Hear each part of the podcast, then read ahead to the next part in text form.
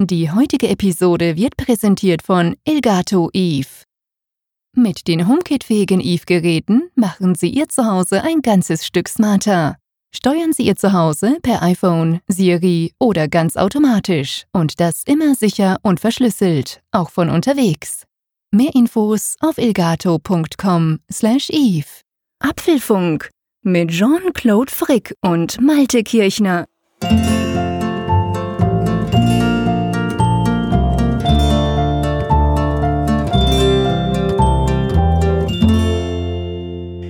Herzlich willkommen zum Apfelfunk, genauer gesagt zur Ausgabe 112, die wir am Mittwochabend, dem 18. April aufnehmen.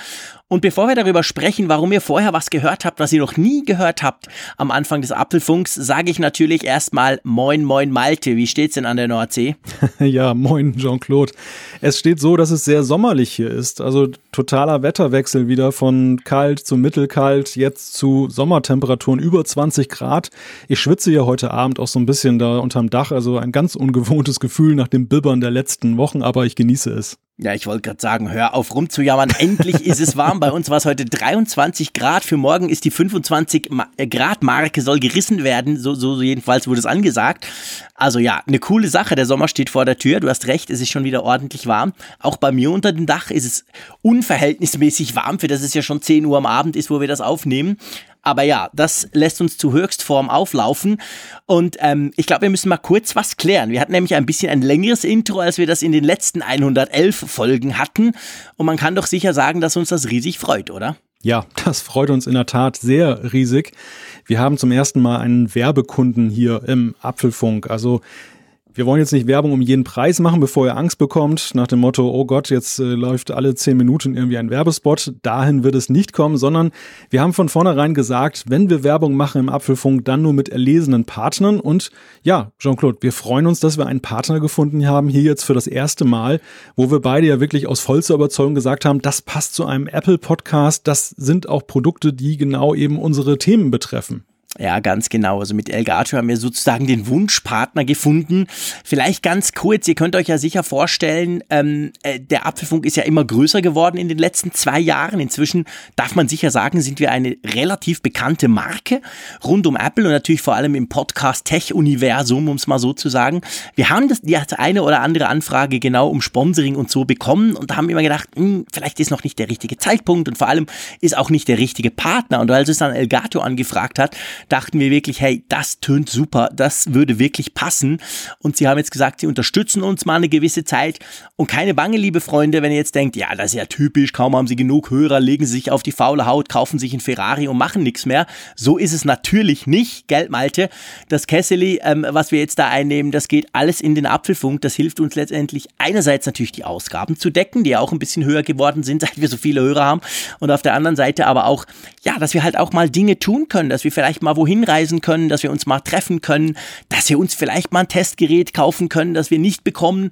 Wer weiß. Also das ist jetzt mal für uns auch ganz was Neues, aber es freut uns auf jeden Fall groß. Und letztendlich, gell Malte, ich glaube, das darf man sagen, ist es ja für den Apfelfunk sehr positiv, weil der Apfelfunk ähm, dadurch natürlich auch ein bisschen besser unterstützt wird und dadurch es für uns einfacher macht, das Ganze durchzuziehen, oder? Richtig. Also wir haben ja erfreulicherweise in den letzten Jahren ja schon eure Unterstützung genießen dürfen. Nicht nur eben ideell mit E-Mails und vielen Bekundungen zum Apfelfunk, sondern letzten Endes ja auch durch Spenden, die wir gekriegt haben. Und das war auch sehr beachtlich. Da habe ich auch niemals mit gerechnet in dem Umfang. Gleichwohl, du hast es ja gerade gesagt, wir sind gewachsen, wir haben unsere Angebote ausgebaut. Und natürlich, das, da werden auch Kosten erzeugt. Also Kosten, die wir natürlich auch gerne privat tragen, weil das hier zuallererst mal unser Hobby ist und unsere Leidenschaft, den Apfelfunk zu machen. Aber es ist natürlich ein Beitrag in Richtung Zukunftssicherheit und du hast es auch gerade gesagt, in puncto Unabhängigkeit des Apfelfunks, wenn wir eben so eine kleine Rücklage haben, wenn wir Projekte anschieben können, die wir bislang noch nicht anschieben konnten. Und Ideen haben wir ja zuhauf und das äh, gibt uns dann wieder so ein bisschen Freiheit, wo wir sagen können, das kommt auch euch am Ende zugute. Ja, das ist definitiv so. Wir haben nämlich noch ein paar coole Ideen, die wir irgendwann mal umsetzen wollen. Und ähm, ja, das hilft auf jeden Fall. Freut uns riesig, freut uns vor allem ist Elgato da an Bord für die nächste Zeit. Und ich hoffe, ihr freut euch auf, auch, dass wir uns freuen. Und vor allem, es geht ja nicht nur cool für uns zwei, die Macher des Apfelfunks, sondern es wird auch cool sein für euch, weil das darf ich schon mal ankündigen. Wir werden dann auch eine coole Verlosung auf die Beine stellen in den nächsten Wochen. Seid da schon mal vorgewarnt. Also da wird auch für euch in dem Sinn etwas abfallen. Das wird richtig cool werden. Aber mehr wollen wir heute nicht verraten. Und ehrlich gesagt, Malte, wenn ich so auf unsere Liste gucke der Themen, da hat sich wieder einiges angesammelt. Genau, wir müssen jetzt mal zum Inhalt kommen. Genau. Und wir haben eine lange Liste. Ich, ich fange mal an mit dem ersten Thema aus der Liste. Es gibt eine Petition an Apple, die Podcast-App endlich zu reparieren. Reparieren, da werden sicherlich einige sagen aus Deutschland und Österreich, wieso, die funktioniert doch. Aber wir haben es ja immer wieder hier mal thematisiert. In der Schweiz konnte man überhaupt nicht davon sprechen. Massive Probleme in den letzten Monaten. Rätselraten, warum Apple das nicht geändert hat. Und jetzt gibt es Fortschritte. Genau, da gibt's einiges und auch eine ganz aktuelle News, die wir euch dann gleich erzählen werden. Dann ist es so, dass Apple offensichtlich mal vorhatte, ein goldiges iPhone 10 zu bringen. Sie haben es nicht gebracht, aber was es damit auf sich hat und wie es vielleicht gewesen wäre, da werden wir drüber sprechen. Ja, der liebe Jean-Claude, der ist, der hat nicht nur eine Landesflagge in Rot, der, der liebt auch generell die Farbe Rot und jetzt hat er auch ein passendes iPhone mal wieder als Testgerät erhalten. Das iPhone 8 Plus und wir wollen mal horchen, was seine ersten Eindrücke sind von dieser wunderschönen neuen Farbe. Genau, und keine Angst, ich spreche nicht wieder nur über die Farbe. Ich habe ein paar ganz spannende Erkenntnisse gewonnen, wenn man so von einem iPhone 10, sagen wir mal temporär zurückwechselt zu einem iPhone 8 Plus. Ganz interessant, da werden wir drüber sprechen. Äh, apropos, wenn wir gerade beim iPhone sind, es gibt heute, wo wir das aufnehmen, am 18. April, gibt es ganz viele neue Leaks. Und zwar dreht sich um ein mögliches iPhone SE 2, den dummen Spruch hört ihr dann erst später wieder von mir, aber da werden wir drüber sprechen, was es damit auf sich hat und ob das Teil wirklich kommt. Ja, und Gott sei Dank verbreiten wir ja hier nur das, was wir lesen und sind nicht selber diejenigen, die die Leaks nach außen bringen. Apple greift da hart durch. Was es damit auf sich hat, wir analysieren das mal. Genau, und Apple hat aktuell gerade vor Gericht verloren. Da ging es äh, drum, dass äh, Ersatzteile, die eben nicht offiziell von Apple kommen, da werden wir drüber sprechen, was das genau heißt und was das unter Umständen vielleicht für den iPhone-Schrauber um die Ecke in Zukunft heißen wird. Naja, und der krönende Abschluss einer jeden Apfelfunkfolge ist ja immer das, was wir von euch zurückbekommen. Das sind einerseits die Umfrageergebnisse und andererseits die Zuschriften. Auch dort hat sich wieder einiges eingefunden, was wir besprechen wollen. Genau. Also, dann lass uns doch mal loslegen und lass uns gleich mal mit dem, ich sag mal, mit dem Schweizer Thema anfangen.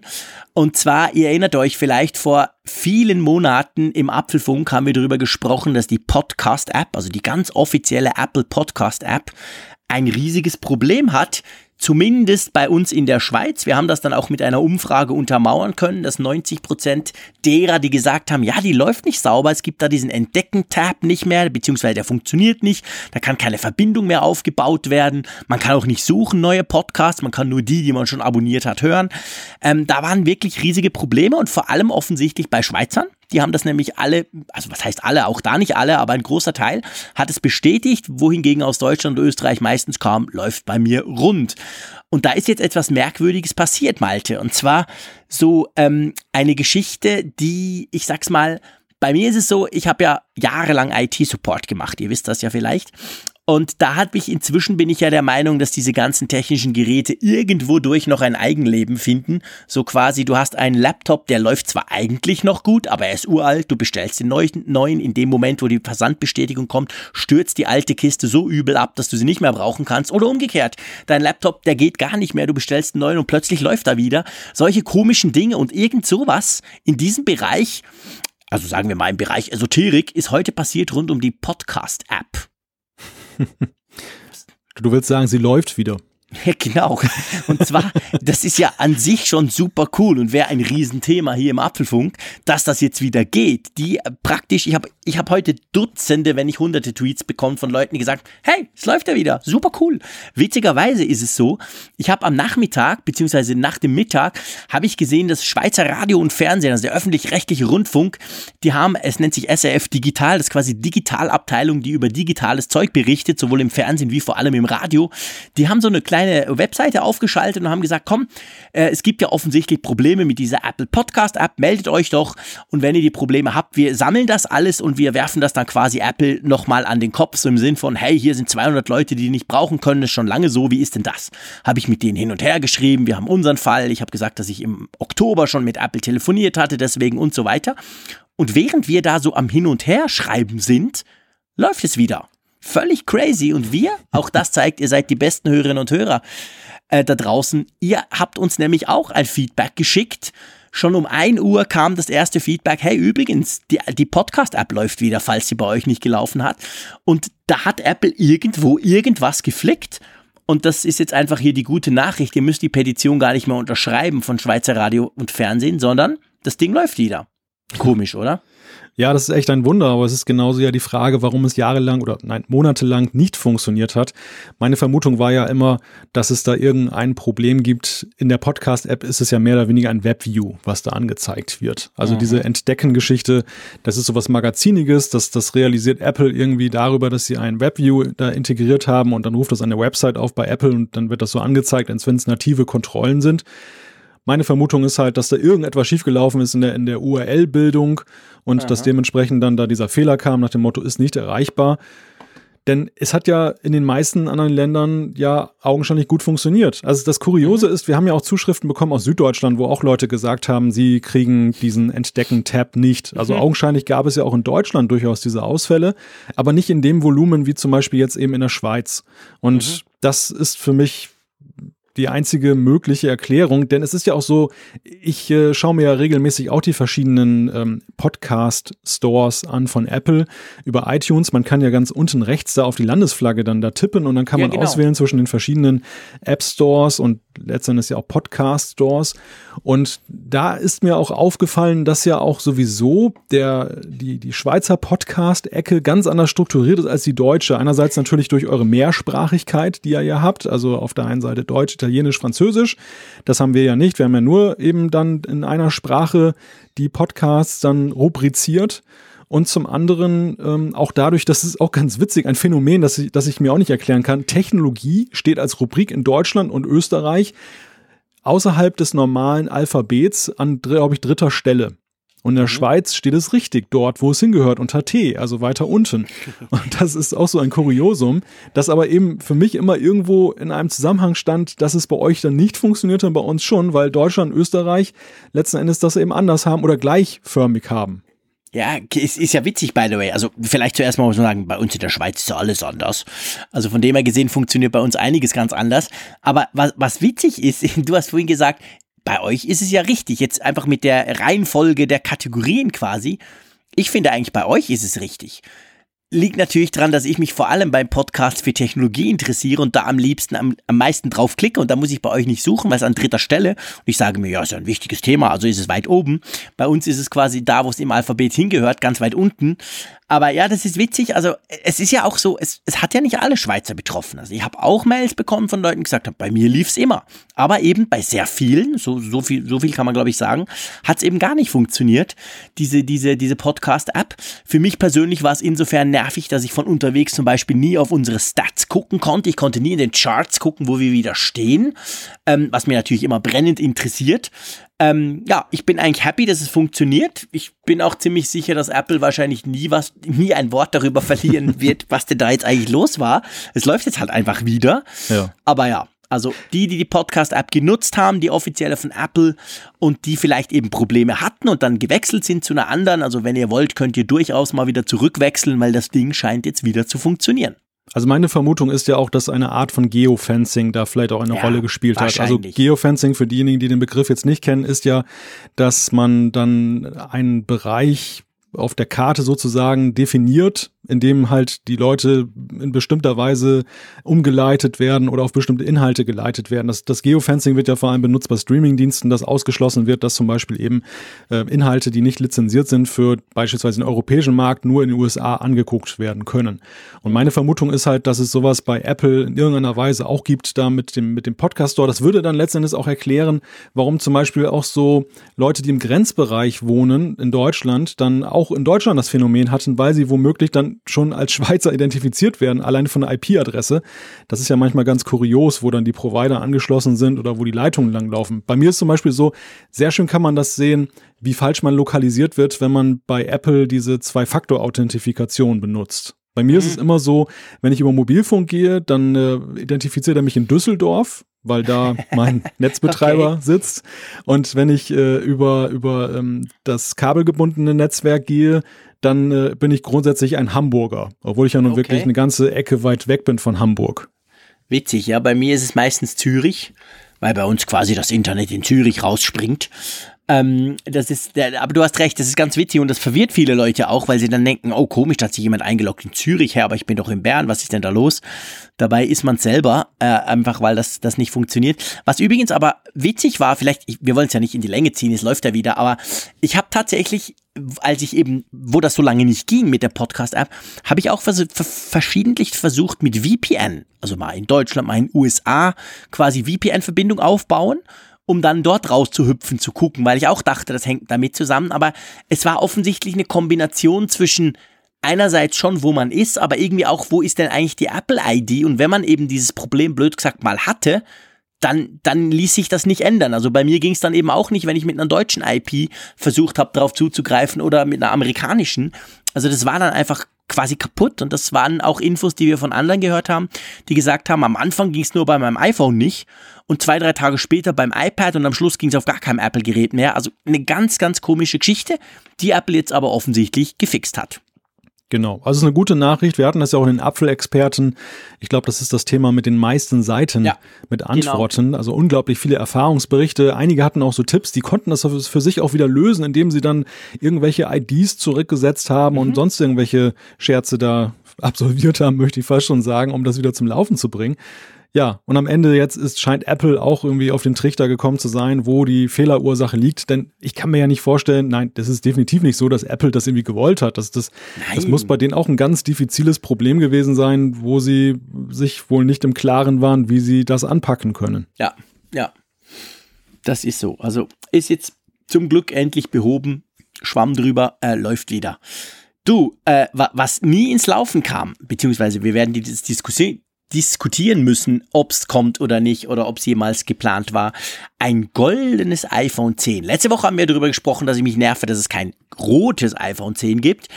Ähm, aber äh, nichtsdestotrotz kam jetzt raus, dass Apple bei der FCC, der amerikanischen ähm, Telekommunikationsbehörde, offensichtlich ein goldiges ähm, iPhone 10, also so in einer Goldfarbe, eingereicht hatte. Aber das kam nie auf den Markt, oder? So ist es. Also sie haben es da zur Zulassung dann hingegeben und dann werden ja entsprechend nochmal Produktfotos getätigt, dann um ja diese Klassifizierung vorzunehmen. Und die sind jetzt halt, ich weiß gar nicht, ist das irgendwie auf legalem Wege rausgekommen oder ist das wieder geleakt worden? Ich kann mir äh, gar nicht das vorstellen, dass das so sein sollte. Ja, nee, ich glaube, das wurde jetzt, die, die FCC veröffentlicht das dann nach einer gewissen Zeit, glaube ich, ganz offiziell. Ich glaube nicht, dass das irgendwo geklaut wurde, sondern das sind schon offizielle ähm, quasi, quasi Angaben da. Ja, und da sieht man halt so ein iPhone in, wie ich finde, relativ stark Gold. Also stärker als zum Beispiel das iPhone 8 Plus, das ja auch so in einer Art Gold gibt, aber das ist ja mehr so ein blass weiß weiß-gold. Das hier auf zumindest auf den Fotos sieht schon recht knallig aus. Kam nie. Was denkst du? Ähm, war das geplant? Wurde dann aus sagen wir mal, produktionstechnischen Gründen gar nie gebracht, weil sie zum Beispiel Probleme hatten, das sauber hinzukriegen oder weil sie am Anfang sowieso Produktionsprobleme hatten generell? Oder ist das was, was vielleicht sogar mal noch kommt? Ja, es war ja mal im Gespräch. Es gab ja diesen Apple-Analysten äh, Ming Chi Kuo, der gesagt hat, Apple hat das tatsächlich probiert, das herauszubringen und ist so wie seinerzeit bei diesem weißen iPhone 4, glaube ich, war das, dann in Schwierigkeiten hineingekommen, dass in der Produktion eben nicht dann sicherzustellen war, dass das so in der Qualität rauskommt, beziehungsweise in den Stückzahlen, wie es benötigt wird. Und dass sie dann in letzter Sekunde sozusagen die Notbremse dann gezogen haben, um dann eben zu vermeiden, dass das dann irgendwie so ein PR-Desaster wird, nach dem Motto, hier haben wir eine Farbe, aber die gibt's irgendwie ein Jahr nicht zu kaufen. Mhm. Also das, das könnte ich mir vorstellen, weil warum sonst sollte Apple das dann eben zur Zertifizierung geben, wohl wissend, dass damit ja auch mal das Risiko dann steigt, dass sowas dann geleakt wird. Also sie sind ja eigentlich in der Vergangenheit immer sehr vorsichtig da gewesen und haben eher nicht zu viel da zertifiziert. Ja, genau. Also das Einzige sind Patente, die sie ja nun zuhauf immer dann machen, wo ja auch mal viel reingedeutet wird. Aber so wirklich fertige Geräte vorzulegen, das kennen wir eigentlich von Apple so nicht, dass das irgendwo dann ja. da, ähm, ja, dann eingereicht wird und kommt nie raus. Nee. Insofern spricht meines Erachtens äh, einiges dafür, dass das stützt die These, dass das tatsächlich geplant war, aber irgendwie abge, abgesagt ja. wurde. Gefällt es dir, by the way? Also natürlich schwierig. Die Fotos sind nicht extrem hochauflösend und die sind ja auch nicht dafür, werden die jeweils gemacht, dass man daraus richtige Produktfotos machen kann. Aber jetzt mal so, wenn du da drüber guckst, könntest du dir das vorstellen? Ich sag mal so, also meine erste Wahl wäre es nicht. Ich bin ja nun bei Space Gray gelandet. Ich fand das, das, das Weiße fand ich auch sehr schick. Also zwischen den beiden, wenn du mich fragst, zwischen den beiden äh, Weiß und Space Gray, das war für mich wirklich so eine schwierige Frage. Ich habe lange überlegt, welche Farbe ich mir kaufe. Mhm. Und äh, wenn seinerzeit das Goldene auch noch zur Auswahl gestanden hätte, das wäre die Farbe, die ich sicher auf Platz drei gesehen ja. hätte. Also das wäre wirklich so ein Ding gewesen, das hätte ich nur gekauft, wenn es das andere jetzt auf Monate und Jahre nicht zu kaufen ja. gegeben hätte, dann hätte ich auch gesagt, Gold ist auch nicht so schlimm. Und ich glaube, eigentlich strategisch ist es sogar besser, wenn es dann als äh, iPhone 10s oder wie auch immer es heißen mag, dann rauskommt, denn dann bekommt es einen anderen Reiz. Du ja. weißt es ja, es ist ja so bei den, bei den S-Modellen, wenn Apple hat das ja in der Vergangenheit auch häufig gemacht, dass sie dann eine neue Farbe rausgebracht haben. Und wenn das Design des Geräts absolut identisch ist, wie willst du es zum Ausdruck bringen, dass man das überhaupt, dass man überhaupt neu, das neueste Modell hat? Man nimmt die neue ja, genau. Farbe. Und so bin ich dann auch irgendwann mal in einen, einen, den Genuss eines goldenen iPhones gekommen. Ich glaube, das war das 5S, was ich mir damals gekauft mhm. habe ja, da, da war ja auch nichts anderes als beim Fünfer-Modell, aber es gab eben Gold. Und dann habe ja. ich mir Gold gekauft und äh, ich fand es ganz schick. Ich konnte da gut mit leben. Aber ja, nee, meine erste Wahl ist es nicht von der Farbe her. Ja, geht mir, geht mir ganz ähnlich. Also ich, ich finde auch, mh, hm, ja, man müsste es mal live sehen und durchaus möglich, dass ja die nächste Generation dann so eine Farbvariante bringt. Und das bringt uns gleich zum nächsten Thema, wenn wir über Farbe sprechen. Wir haben ja im letzten Apfelfunk drüber gesprochen, dass Apple das iPhone 8 und, und 8 Plus in der Product Red Edition rausgebracht hat. Ich konnte inzwischen meines, habe ich bekommen von Apple als Testgerät und ähm, möchte, wenn es dir recht ist, ein paar Aussagen treffen dazu und dich dann gleich auch dazu befragen quasi. Ähm, auf der einen Seite, klar, die Farbe ist wirklich unglaublich schön möchte ich jetzt mal sagen. Die Farbe ist wirklich, wirklich cool. Ähm, wir haben ja letztes Mal gesagt, der MKBHD war ja einer der ersten, der das ausgepackt hat, so ein Tech-YouTuber. Der hat so ein bisschen von Ferrari-Rot gesprochen. Das muss ich wirklich sagen, das stimmt nicht. Das ist irgendwie komisch, weil das Ding ist viel dunkler. Also das ist nicht so, so hell, wie, wie die Ferraris zumindest bei uns aussehen. Und ähm, das passt sehr gut. Aber weißt du, was mir aufgefallen ist, lieber Malte? Ich bin gespannt. Mir ist etwas aufgefallen an diesem Gerät und zwar, das, ist, das hat jetzt nichts mit dem Product Red zu tun, aber ich hatte noch nie ein iPhone mit einer schwarzen Front. Ganz witzig, also natürlich das iPhone 10, aber ich meine, ja, da haben wir ja vor allem Bildschirm. Aber bei den, ich habe ja seit dem 6er die, die Plus-Modelle immer und ich hatte nie eins mit Schwarz vorne. Das liegt auch daran, weil ich die von immer von Apple kriege und die darf ich dann auch monatelang brauchen und nutzen. Das ist super cool. Da kann man natürlich nicht die Farbe wählen. Da heißt einfach, das ist das Testgerät. Und das waren immer weiße, silbrige oder goldene auch, die aber alle ja vorne eben eine weiße Front haben. Und dieses iPhone 8 Plus Product Red ist tatsächlich das erste iPhone für mich, das, also das erste klassische Design-iPhone, sagen wir es mal so, nicht das iPhone 10, das vorne eine schwarze Front hat. Und das sieht schon einfach affenscharf aus. Also ist für mich eher etwas ganz Neues. Da werdet ihr jetzt drüber lachen und sagen, ja, es gibt's ja schon lange. Klar, die Space Black Varianten gibt's schon länger vom iPhone. Aber das sieht schon sehr gut aus. Und zusammen dann noch mit dem Rot ist das also echt beeindruckend.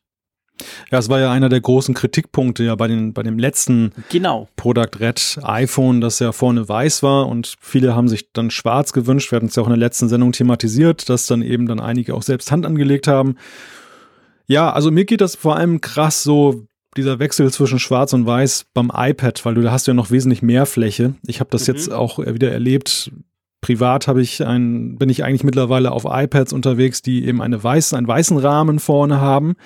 Und äh, das, das Testgerät des iPad der sechsten Generation, das 2018er iPad, was ich hier zurzeit habe, das äh, ist dann schwarz und das, das war im ersten Moment wieder ein ganz anderes Erleben. Also man hat sich dermaßen dran gewöhnt, dass das dann eben weiß ist und irgendwie freundlich hell irgendwie einen anstrahlt, dass das ja. mit Schwarz erstmal dann ein Gewöhnungsprozess war. Es ist ganz witzig. Also wenn man so als, als Wechsler zwischen diesen Welten immer unterwegs ist, es ist immer wieder nach längeren Zeiträumen dann so eine ganz neue Erfahrung. Ja, ja, da hast du recht. Das ist wirklich so. Und apropos Erfahrung, das bringt mich zum zweiten Teil. Ich meine, ich wechsle ja jetzt zumindest mal für, für zwei, drei Wochen, weil ich es wirklich ausprobieren will, wechsle ich quasi, blöd gesagt, vom iPhone 10 zum 8 Plus zurück oder, oder rüber. Und was mir da auffällt, ist schon das, was wir ja auch besprochen haben, als wir über das iPhone 10 äh, ausführlich gesprochen haben. Ich bin nach wie vor und jetzt sogar noch mehr der Meinung, das hauptspannende Feature am iPhone 10 ist nicht das Display. Klar, das ist cool, das hat keinen Rand, das ist super. Das sind nicht die technischen Innereien, das ist nicht die Face ID, sondern es sind diese Wischgesten. Es ist unglaublich, wie intuitiv die eigentlich sind und das fällt mir jetzt erst so richtig auf, wenn ich wieder nehmt mir das nicht übel, ich meine das nicht negativ, zurückgehe auf ein klassisches iPhone mit dem, mit dem Touch-ID und vor allem dem Home-Button, wie unlogisch das ist, dass du da hin und her wischst und machst und tust und zwischendurch musst du immer diesen Knopf drücken.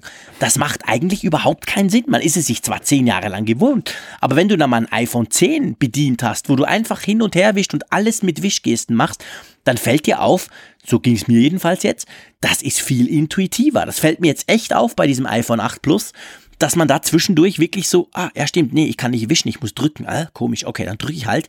Also ich weiß nicht, wie dir das geht, aber das finde ich, das finde ich eine recht spannende Erkenntnis. Ja, das ist ja auch ein, eines der größten Probleme, wenn man iPad-Besitzer ist und dann immer hin und her wechselt. Wenn man dann sein iPhone ja, genau. Gebrauch hat, sein iPhone 10 tagsüber und dann beispielsweise abends dann auf dem Sofa dann mit dem, mit dem iPad arbeitet und man ertappt sich immer wieder dabei, dass man statt des Home-Buttons irgendwie diese Home-Geste machen will und, und die bewirkt natürlich nichts, außer dass dann irgendwas anderes aufklappt. Also das, das ist, glaube ich, auch der größte Antreiber oder beziehungsweise ja, der, der, der ganz oben stehende Grund, warum eigentlich beim iPad da auch was passieren muss, dann eben, dass da eine Änderung her muss, weil einfach die Mehrgerätebesitzer, für die ist das völlig irritierend, immer dieses Hin- und Hergewechsel dann zwischen der, dem Home-Button-Bedienkonzept und dem, dem Gesten-Bedienkonzept. Ja. Wobei ich dir allerdings sagen muss, als ich dein, dein Testgerät jetzt gesehen habe über Facebook und Twitter, also das, das Rot finde ich ja auch schön. Da bin ich ja auch, da habe ich auch gedacht, hm, das äh, würde ich auch schon ganz gerne mal in der Hand halten, aber dieses, dieses, äh, dieser alte Rahmen, wenn du beim iPhone 10 gelandet bist, du bist versaut. Das ist wirklich so. Natürlich. Also ich, ich sehe das hier, ich habe noch ein altes Plus-Modell hier auch rumliegen, das ich dann hin und wieder für die App dann mal teste. Ja. Und dann, dann stelle ich immer wieder fest, dass da jetzt oben und unten da so ein Rahmen ist und überhaupt dieser Knopf. Ich brauche das nicht mehr. Ich bin da wirklich weg von. Und das, das hätte ich so nicht gedacht, dass das so krass ist, so im Empfinden, dass, dass, dass ja. man, ja, dass das irgendwie als Fremdkörper gar nach einigen Monaten empfindet. Ja, da hast du völlig recht. Also das ist absolut so. Ich meine, das wird jetzt bei diesem roten iPhone ein bisschen kaschiert durch den schwarzen Bildschirm, beziehungsweise durch den schwarzen Rahmen. Zumindest wenn der Bildschirm nicht an ist, fällt es weniger auf. Beim anderen, ich habe ja noch ein 8 Plus in, in Silber oder Gold, was ist es, die Goldfarbe, glaube ich. Das muss ich jetzt dann wieder zurückgeben. Da fällt es dir natürlich auch auf, wenn du schon nur drauf guckst, dass du denkst, boah, krass, diese riesen Ränder oben und unten. Und beim Schwarzen fällt es dir ein bisschen weniger auf, aber spätestens, wenn du den Home-Button drückst, merkst du, hey, das ist ja nicht alles Screen, da ist quasi oben und unten sind ganz, ganz große Ränder. Und das stimmt schon, da hast du schon recht. Aber was mir auch aufgefallen ist, das ist der letzte Punkt, ähm, ich, ich sag's ja nur ungern, aber ich muss es einfach nochmal sagen. Size matters, liebe Freunde. Größe zählt. Das ist einfach geil, der Klopper.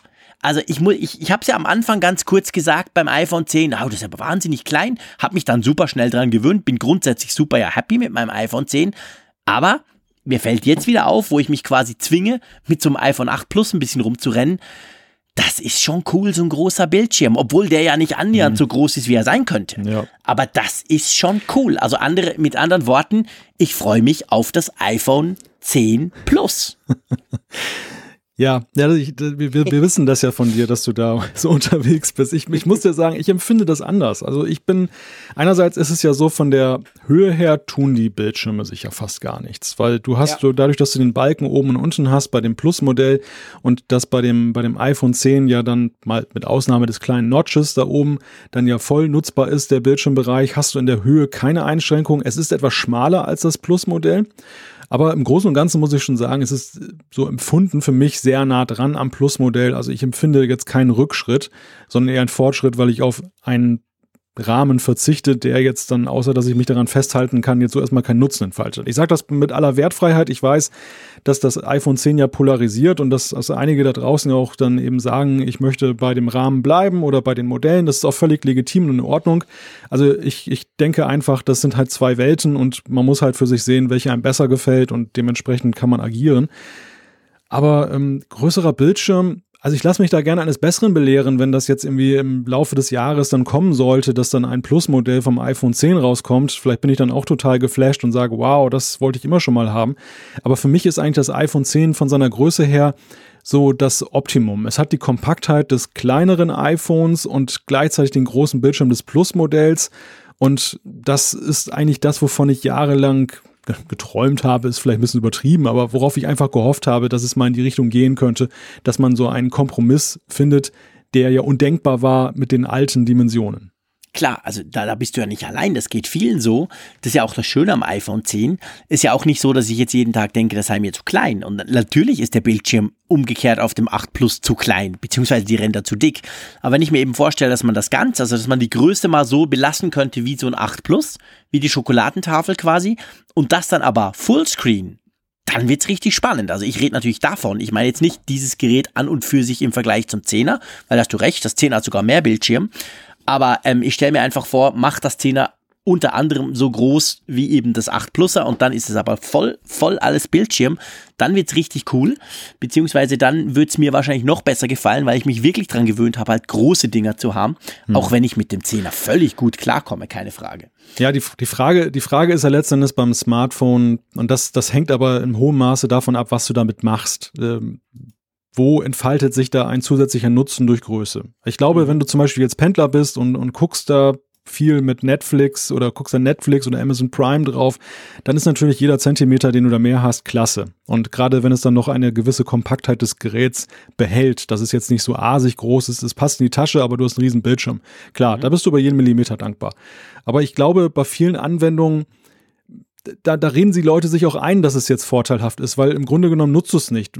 Guck doch mal, wenn du eine E-Mail betrachtest mit dem, mit dem iPad, wie viel ungenutzte Fläche hast du, wie viel Weißraum hast du dort, der im Grunde genommen gar nicht genutzt wird, weil du letztendlich ja doch dann nur als Mensch eine Zeile lesen kannst gleichzeitig und du, du hast relativ viel auf dem Bildschirm, du musst vielleicht ein bisschen mehr scrollen, aber ich sehe da jetzt nicht den riesigen Nachteil. Es, es, es hängt wirklich von der Anwendung ab, was du damit machst, inwieweit sich ein noch größerer Smartphone äh, Bildschirm dann tatsächlich lohnt? Es hängt vor allem von der Software ab, die du brauchst, wie gut die angepasst ist. Nimm mal Twitter. Wenn, wenn ich fünf Tweets sehe auf dem Screen oder acht, dann habe ich lieber acht. Punkt. Aber ohne dass die Schrift so klein ist, dass ich nicht mehr lesen kann. Also auch da bringt es mir natürlich was. Nicht nur im Video. Ich finde im Video ja, okay, aber die, die, die Screens sind so toll heute, das sieht, das sieht immer unglaublich gut aus, auch wenn es nicht so riesengroß jetzt wirklich physikalisch groß ist. Aber zum Beispiel eben, wenn du, wenn du etwas überblickst, also wenn ich einfach wirklich mehr Inhalt sehe und das, die, die, die, die Mail-App zum Beispiel beim, beim iPad ist ein gutes Beispiel, wie der Platz eben nicht optimal ausgenutzt wird wo ich einfach sagen muss, ja, pff, aber hey, da hat so viel weiße Fläche, mach doch was mit der, tut da Buttons drauf oder irgendwas, dass ich sonst nicht einmal mehr klicken oder einmal mehr hin und her wischen muss oder so. Also da hast du natürlich recht, wenn man nichts drauf macht, dann schleppt man quasi leere Fläche mit sich rum. Okay, ja. vielleicht hat man einen höheren, höheren Akku, einen größeren Akku, aber, aber ich finde schon, also ich finde grundsätzlich eigentlich schon, dass es das, äh, dass es das bringen kann oder zumindest. Ja. Aber das ist ja für jeden, weißt du, ich sage ja nicht, es ist das allein Seligmachende. Ich sage ja, ja, ich will Auswahl. Das ist ja, ist ja nur das. Ja, aber am Ende ist es doch auch so, wenn du Software ansprichst, man darf ja nicht außer Acht lassen das Bedienkonzept der Software. Wenn es jetzt so starre Seiten wären, wo du immer weiterblättern musst, dann würde ich dir recht geben, ist es natürlich dann irgendwie nervtötend, wenn du jetzt weniger Tweets auf einen Blick überblicken kannst.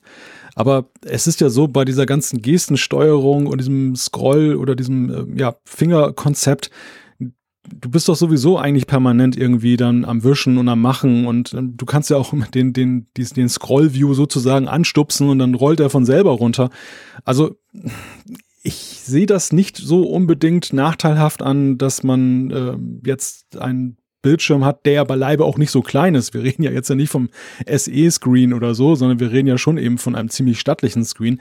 Für mich ist einfach die Frage, wie weit nach oben macht das wirklich noch Sinn jetzt für die Masse der Nutzer? Das ist im Grunde genommen der gleiche, die gleiche Frage wie eben auch jetzt bei Digitalkameras mit der Megapixel-Geschichte. Wie weit will man nach oben gehen? Ab wann ist es eigentlich dann schon ein Tablet? Und, und, und man fährt vielleicht auch besser, wenn man gleich ein Tablet nimmt und das nicht jetzt versucht, dem Smartphone aufzudrücken. Machen wir es doch so. Sprechen wir in sieben Monaten drüber, wenn das iPhone in das iPhone 10 Design in einer größeren Variante rauskommt und dann testen wir das, okay? Ja. Weil ich glaube, sonst kommen wir da hier nicht zu einem äh, Ergebnis, wir beide. Brauchen wir auch nicht. Brauchen, Brauchen wir auch nicht, zum Glück, ein, das stimmt natürlich. Ja, ein Punkt, den würde ich ganz gerne noch, weil wir gerade über das iPhone gesprochen haben und beim iPhone 10. Genau. Ähm, einbringen. Es ist nämlich ja auch immer wieder die Diskussion geführt worden, ist das iPhone 10 eigentlich profitabel für Apple? Ist das ein Reinfall gewesen? Da gab es ja entsprechende Meldungen, dass sich das angeblich schlecht verkauft und dass es dann eben, wenn es sich verkauft, auch nicht jetzt Apple so viel in die Kasse spült. Da gibt es aktuell eine ganz interessante Meldung, so ein Vergleich, wie die Gewinnquote ist, letzten Endes bei den verschiedenen Top-Smartphones, die da draußen unterwegs sind. Und Apple ist da mit dem iPhone 10 unangefochten an erster Stelle 35 Prozent Gewinn. Ja, vor allem, vor allem, das ist ja nicht nur Gewinn, den Apple jetzt macht beim Gerät von diesen 1000 Euro, bla bla, sondern das ist quasi von allen Gewinnen, die Smartphones aller Hersteller zusammen erbringen, schöpft Apple alleine mit dem iPhone 10 35 Prozent ab. Wenn man das Ganze gesamthaft anguckt, und das war schon länger so, dann schöpft Apple alles in allem über 80 Prozent ab. Also anders gesagt, vier Fünftel sämtlichen Geldes, das mit Smartphones erwirtschaftet wird, landet bei Apple. Das ist schon krass. Und das iPhone 10 allein ist für 35 Prozent verantwortlich. Ja, und ich meine, damit hat sich die Diskussion, ob das Ding erfolgreich ist oder nicht, zumindest aus finanzieller Sicht ja eigentlich erledigt, oder? Ja, ja, die, diese Diskussion kann man für beendet erklären. Apple hat es letztendlich mit ihren verschiedenen Parametern, die sie setzen können, hingekriegt, dass das für sie fiskalisch auf jeden Fall ein deutlicher Erfolg ist. Die andere Frage, die gleichwohl ja diskutiert wurde, gehen die Nutzer in Massen den Weg mit? Und ich glaube, das ist schon eine, eine Frage, die nicht äh, jetzt auf dieses Jahr bezogen und auch nicht auf das nächste Jahr bezogen von großer Entscheidung ist. Das sind tatsächlich strategische Weichenstellungen, die über viele, viele Jahre eine Rolle spielen. Und wir haben es ja auch mal herausgearbeitet in einer Umfrage, die wir gemacht haben, wo wir auch beide überrascht waren, dass ja der Zyklus, in dem unsere Hörerinnen und Hörer, wohlgemerkt ja Apple-Freunde erklärtermaßen zumeist, ihre Geräte aktualisieren, dass der bei schon in der Mehrzahl bei über drei Jahren liegt und sehr viele auch erst in, in, in Abstand von vier Jahren und mehr. Das hat mich schon sehr überrascht. Das hat mich nachhaltig überrascht bis heute. Ja, ich gebe dir da im Prinzip recht. Das hat mich in seiner Menge und in seiner, seiner Massivität auch überrascht. Ich bin aber nach wie vor der Meinung, dass es nicht am Preis liegt.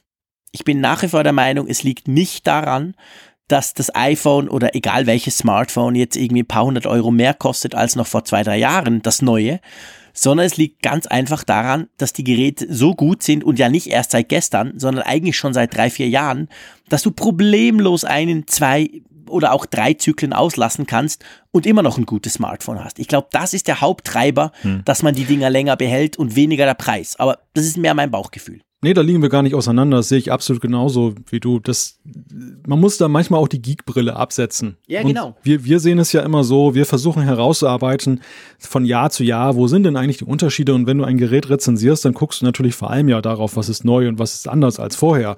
Und das verzerrt natürlich manchmal auch die Wahrnehmung, die beispielsweise ein Kunde hat, der von außen auf das Gerät blickt. Der, der mhm. sieht dann eben vielleicht nicht unbedingt jetzt die Kamera, die über die tatsächlich von allen Features über die Jahre also sich am deutlichsten entwickelt hat, weil wenn er zum Beispiel gar nicht so viel fotografiert mit dem iPhone oder es ihm nicht so wichtig ist, dass das kleinste Detail so toll herauskommt, ja, dann, dann spielt das gar nicht die Rolle und dann sieht er letztendlich ein Design, was über viele Jahre gleich geblieben ist. Er sieht ein Display, was sich nicht signifikant groß unterschieden hat.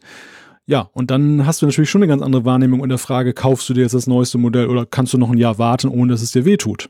Ja, ja, genau. Ich glaube, das ist, das ist ganz genau der Punkt und, und das, das, das entscheidet dann eben. Und wenn du dann das Neue kaufst, dann nervt sich zwar unter Umständen, wenn es 200 Euro teurer geworden ist, aber du kaufst es dann doch nach ein paar Jahren. Also von dem her gesehen, und wenn man ja guckt, ich meine, das ist witzig, also was heißt witzig, aber das Interessante ist ja eigentlich, Apple schöpft immer noch unglaublich viel, die absolut gigantische Mehrheit aller Gewinne ab im Smartphone-Bereich.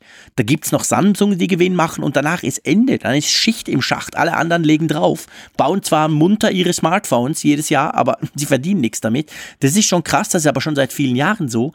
Aber ähm, dass ja die anderen ja diesen diesen Weg, sage ich mal, zum Hey, komm, wir durchbrechen die 1000 Euro Grenze, sind ja alle anderen mitgegangen. Das Samsung Galaxy S9 ist schweineteuer. Das Huawei P20 Pro ist ein bisschen günstiger, aber für ein Huawei immer noch extrem schweineteuer. Also die sind alle teurer geworden und trotzdem, wenn man sich jetzt die Zahlen, die sind ganz neu rausgekommen von diesen 35% vom iPhone 10 und den über 80% von Apple ganz gesamt anguckt, da muss man sagen, da hat sich, da hat sich nichts verschoben. Da ist Apple immer noch einfach brutal, ähm, schöpft eigentlich alle Gewinne ab. Ja, Apple versteht es einfach wie kein anderes Unternehmen in diesem Segment. Ich sage jetzt mal, das Irrationale im Menschen zu bedienen. Denn ja. am Ende ist es ja so, das ist wie die Autofrage. Die, die Frage, äh, du kannst ja genauso gut mit dem Moped zur Arbeit fahren, aber trotzdem kaufen sich die meisten ein Auto und sie kaufen sich nicht mal unbedingt das günstigste Auto, was funktionell ja genauso gut wäre für das, was sie da tun, vor allem wenn sie nur in, in Tempo 50 Zonen durch die Gegend fahren, sondern mitunter fahren sie ja dicke Schlitten mit 200 PS und was weiß ich für Features, wo man sich auch fragen könnte, warum macht er das? Und man macht es für sich selbst. Das ist so das Irrationale im Menschen, was da bedient wird. Und ähm, ja, und das, das, das kann Apple, das, das bedient Apple unvergleichlich und deshalb sahnen sie dann auf gut Deutsch gesagt auch am meisten da ab, auch wenn die anderen, wie du ja schon zu Recht sagst, da mitmachen und ja auch ähnliche Erfolge teilweise, also nicht gleiche Erfolge, aber ja schon irgendwo auch damit durchkommen. Ist ja nicht so, dass die anderen jetzt an der 1000 Euro Grenze gescheitert sind, sondern irgendwo ja. funktionieren die Geschäftsmodelle auch. Apple bleibt trotzdem das Unternehmen, was es am besten kann, augenscheinlich, ja. wenn die Zahlen so, wenn man die Zahlen so betrachtet. Ja, und da kann man argumentieren, wie man will. Am Ende, es funktioniert halt, ne? Dass der Faktor Mensch funktioniert. Ja, das ist definitiv so. Ähm, gut, lass uns mal vom iPhone 10 zu einem viel kleineren Modell springen, zu einem iPhone, das ich ja ganz gerne als Mäusekino tituliere, das aber nichtsdestotrotz eine stetige und vor allem sehr aktive und sehr liebende, sage ich mal, Fanbase hat, nämlich das iPhone SE. Und da gibt's ja jetzt neue Gerüchte. Ja, es gibt gewissermaßen wieder ein Leak. Und zwar von einer Quelle, die wir vor ein paar Jahren schon mal hatten. Die hatten wir unter anderem mit Blick auf die AirPods. Wir hatten sie auch, glaube ich, mit anderen iPhone-Modellen. Es geht um die Zertifizierung beziehungsweise ja die Registrierung für den eurasischen Handel. Genau gesagt aus Russland. Da ist wohl eine Stelle, in der entsprechend die Hersteller halt registrieren müssen, wenn sie neue technische Geräte auf den Markt bringen. So wie es ja in Deutschland auch entsprechend oder Amerika Zulassungsstellen gibt. Amerika zum Beispiel die FCC. Und aus der, da poltert hin und wieder mal was raus. Ja, ganz genau. Da poltern neue Modellnummern raus, also von, von neuen iPhones, die sogar relativ bald erscheinen sollen. Ja, und jetzt haben natürlich da ein paar Journalisten sich da so ein bisschen zusammen überlegt, dass da wahrscheinlich ja das iPhone SE genannt sein müsste, weil man offensichtlich, wenn man sich das anguckt mit den Nummern und wann sie kommen und wie lang sie weil vor allem dauert, von dem Moment, wo die Nummern in dieser Datenbank erscheinen, bis dann wirklich Geräte kommen, das alles soll darauf schließen lassen, so muss man es vielleicht sagen, dass tatsächlich schon im Mai plus minus neue iPhones kommen könnten. Und da, lieber Malte, denke ich, unabhängig von diesen Gerüchten, wenn wirklich im Mai neue iPhone kommen würden, dann müsste das tatsächlich ein iPhone SE sein, oder? Ja, also ganz sicher wird es nicht das iPhone, das große iPhone sein, was dann rauskommt. Und es ist auch äh, äußerst unwahrscheinlich, denke ich, dass da jetzt ein, eine, noch eine weitere iPhone-Gattung auf den Markt kommt. Es kann nur das SE sein. Es wäre vom Zeitpunkt her so ja für sich gestellt, erste Jahreshälfte weit weg von den restlichen iPhones. Es würde irgendwie passen zu dem damaligen Start. Es wäre irgendwie konsequent. Ja, man darf gespannt sein. Und vielleicht, ich bin auch gespannt, wie Apple, falls es so ist, das präsentiert. Also machen sie dann wieder ein Event und wenn sie ein Event machen, was, was machen sie dann sonst noch? Es gibt ja noch so ein paar andere Punkte, die wir hier schon mal besprochen haben, die noch offen sind. Also das, das würde so vor der Weltentwicklerkonferenz nochmal richtig Spannung reinbringen. Mhm, definitiv. Ähm, ich überlege gerade, wie war das beim iPhone SE? Das wurde nicht auf einem Event vorgestellt, wenn ich mich nicht recht irre, vor zwei Jahren. Das wurde einfach quasi, hups, hier ist das iPhone SE, glaube ich, oder? Das ist eine gute Frage. Ich, ich bin gerade nicht mehr sicher, aber ich hatte das irgendwie so, so im Kopf gehabt, dass das kein großes irgendwie Keynote-Event sei, sondern wirklich so quasi ähm, wie ganz damals das iPhone, das farbige iPhone. Nee, nee, das, das, ich glaube, da verwechseln wir was. Das war das war das Jahr noch, wo im Frühjahr dann ein entsprechendes Event war, wo auch dann das iPad Pro 9,7 ja damals vorgestellt war das zum wurde. gleichen Event. Das, ja, ja, genau. Das Pro, das Pro iPad und das kleine iPhone. Richtig, 2016, das war im März, okay. genau. Das war das letzte ja, genau. Mal, dass Apple in dieser März-Schiene, gut, es gab ja jetzt ja das Bildungsevent, aber die, wo sie ein klassisches Frühlings-iPad-Event gemacht haben ohne jetzt das irgendwie mit Sonderform zu machen. Und ja. dann das Jahr drauf, 2017, hatten wir ja nur die Pressemitteilung und jetzt dieses Jahr hatten wir das Bildungsevent, also sozusagen ein Kompromiss zwischen beidem. Genau, was nicht ausschließen würde, dass man vielleicht eben noch ein Event macht oder noch mal ein iPad-Event macht oder so. Und wir haben ja letztes Jahr im Apfelfunk schon drüber gesprochen. Es gab schon letztes Jahr, als quasi dieses ein Jahr, dieser ein Jahre Rhythmus vom iPhone SE durch war, gab es ja eine Zeit lang Gerüchte, ja, da kommt jetzt sicher gleich ein neues iPhone SE. Und ich weiß, dass wir damals schon gesprochen haben drüber und gesagt haben, ja, yeah, wir haben eher das Gefühl, beim iPhone SE ist es, wenn dann ein Zweijahresrhythmus. Das würde sich ja dann bestätigen, wenn jetzt das iPhone SE quasi aktualisiert wird. Lass uns ein bisschen Glaskugel spielen. Wir machen das ja nicht so gern, aber eigentlich macht es eben doch Spaß. Und unsere Hörerschaft, die mag es eigentlich auch. Was denkst du? Das iPhone SE, gehen wir mal davon aus, das kommt wirklich jetzt dann noch? Vielleicht sogar noch vor der WWDC? Das dürfte aber schon wahrscheinlich ähnlich aussehen und nicht so Richtung iPhone 10 gehen vom Design her, oder? Das denke ich auch. Also ich denke nicht, dass es einen OLED-Bildschirm haben wird. Ich denke aber, dass es dann in seinen Spezifikationen dann eben doch deutliche Anleihen nimmt an, an dem iPhone 8. Ja. Ja, das denke ich auch. Das dürfte irgendwas in diese Richtung gehen, also aus Glas vielleicht, mit Wireless Charging sogar aber quasi vom Design her relativ unverändert wie das Vorgängermodell, was ja nichts Schlechtes ist. Also es gibt ja wirklich genug, ich, ich habe gerade in meinem Geschäftsumfeld zum Beispiel bei, bei mir einige Bürokollegen, die haben alles iPhone SE und die sagen, wir wollen nichts Größeres, aber sie wären schon froh, langsam mal so ein bisschen ein technologisches Update in Sachen Kamera und so. Also das bleibt definitiv spannend. Da bin ich echt gespannt, ob das Apple macht. Man könnte ja im Umkehrschluss sagen, wenn sie es nicht machen, dann dürfte wahrscheinlich das iPhone SE irgendwo gestorben sein, oder? Wenn es ja, jetzt das, nicht kommt. Das, das sagen wir ja die ganze Zeit über das iPad Mini 4 ja auch und das hält sich ja auch dann beharrlich im Markt. Also das würde sich dann sozusagen eingruppieren in diese, diese Kategorie der, der iOS-Geräte, die es ewig ja. am Markt gibt, aber dann nicht mehr aktualisiert werden. Ich denke aber schon, dass es ein iPhone SE 2 geben wird. Also die Nachfrage ist ja groß. Wir stellen es ja ganz klar fest, auch in unseren Zuschriften, die wir immer bekommen. Viele sind ein Fan von diesem Gerät, würden das auch gerne weiter haben. Und mhm. ja, und was die Frage betrifft, vom Design her wird es ähnlich sein. Ich denke, einen klaren Hinweis darauf hat auch das neue iPad gegeben. Wäre das neue iPad, was jetzt dieses Einstiegs-iPad, wäre das anders beschaffen gewesen. Hätte das jetzt mal ganz blöd gesponnen, jetzt irgendwie schon Face ID besessen und kein mhm. Touch ID Sensor mehr, dann hätte ich wäre ich in Zweifeln gekommen. Dann hätte ich gesagt, ja. okay, es wäre möglich, dass das iPhone SE 2 irgendwie auch in die Richtung geht, aber Touch ID hat eine Zukunft bei Apple und das iPhone SE 2 gesellt sich genauso eigentlich so ins Line-up wie das iPad der, der sechsten Generation. Deshalb ist das für mich, wenn es kommt, ganz klar, das geht in die Richtung. Ja, sehe ich genau gleich. Womit wir auch mal wieder der gleichen Meinung wären in diesem Podcast. Ähm, äh, lass uns mal äh, Richtung Gefängnis wandern, einverstanden? ja, Hauptsache wir beide nicht. genau, angenommen, Malte, du würdest bei einem Apple-Event dabei sein, bei einem ganz geheimen Meeting. Du würdest das iPhone SE schon sehen, du dürftest schon ausprobieren. Und danach würdest du das leaken, weil du natürlich irgendwo in deiner Brille eine Kamera hattest, ein Foto machst und das rausschmuggelst. Wenn du jetzt Apple-Mitarbeiter wärest, dann hast du schon früher Probleme gekriegt oder Lampe, wie wir Schweizer sagen. Aber jetzt ähm, wird es noch ein bisschen harscher, oder? Jetzt landest du eigentlich gleich im Knast.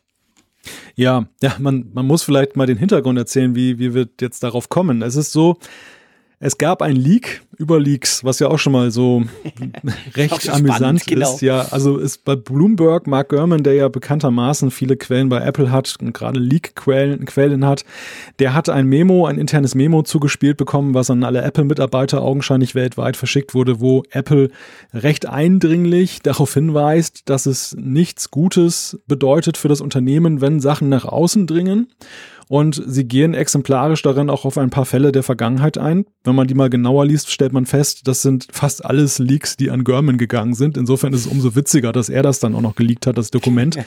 Das, genau. das betrifft einerseits seine Zeit noch bei 9 to 5 Mac und das betrifft andererseits eben jüngste Veröffentlichungen, die er bei Bloomberg, wo er jetzt erarbeitet, da gemacht hat.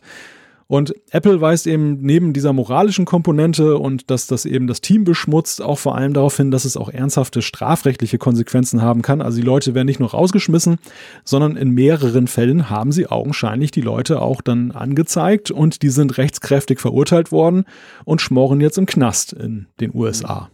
Mhm. Ja, ist, ist ja eigentlich, ich sag's mal, in anderen Industrien gang und gäbe. Also wenn du irgendwo, ich sag mal in der Autoindustrie beim super geheimen neuen Automobil arbeitest und was machst, da kriegst du ja auch so richtig Probleme, wenn du das irgendjemandem weitergibst, oder?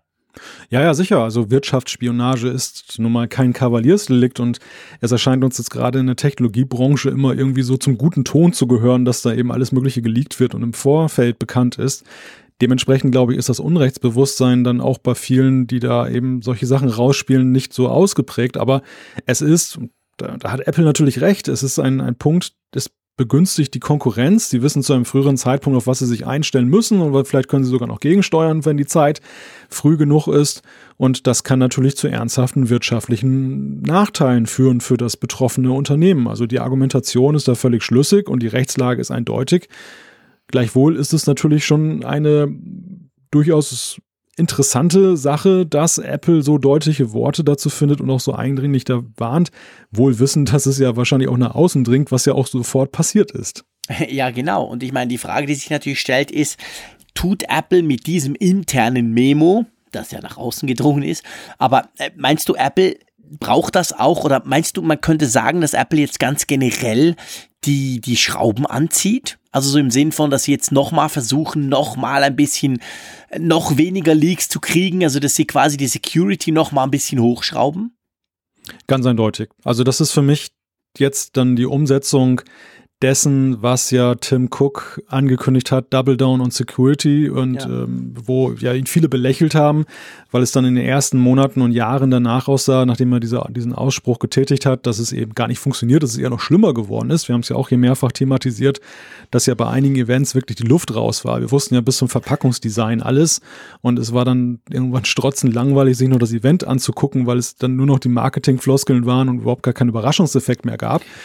Also das, das ist die Umsetzung jetzt. Apple, ja, sie, sie wissen sich nicht zu helfen. Sie haben, sie haben vielleicht ähm, probiert, das irgendwie auf die sanfte Tour zu regeln. Sie haben mhm. natürlich immer klar durchgezogen, die Leute rauszuschmeißen, wenn sie erwischt haben.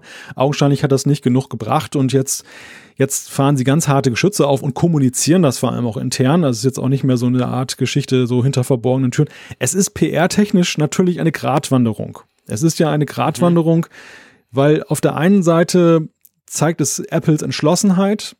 Auf der anderen Seite ist es so, und das sieht man ja auch in den Diskussionen, dass das nicht unbedingt jeder trotz der klaren Rechtslage Verständnis dafür aufbringt. Also es gibt schon ein, eine, eine Komponente in dieser Diskussion, wo eben auch dann gesagt wird, der übertreiben die jetzt aber, so schlimm ist der Schaden doch auch nicht. Apple profitiert doch PR-mäßig manchmal auch davon, weil sie schon wochenlang vor im Gespräch sind, wohingegen sie ja sonst dann nur mit dem eigentlichen Event dann überhaupt dann in der Weltöffentlichkeit dann auftauchen würden. Und äh, insofern, äh, die haben sich sicherlich da, glaube ich, schon ein bisschen da den Kopf gerauft, wie sie es machen, ob sie es machen. Und mhm. ich stelle jetzt mal eine ganz steile These auf. Ich könnte mir sogar vorstellen, dass das Ding gar nicht so unrecht war, dass das an Görman rausgegangen ist. Ja, klar.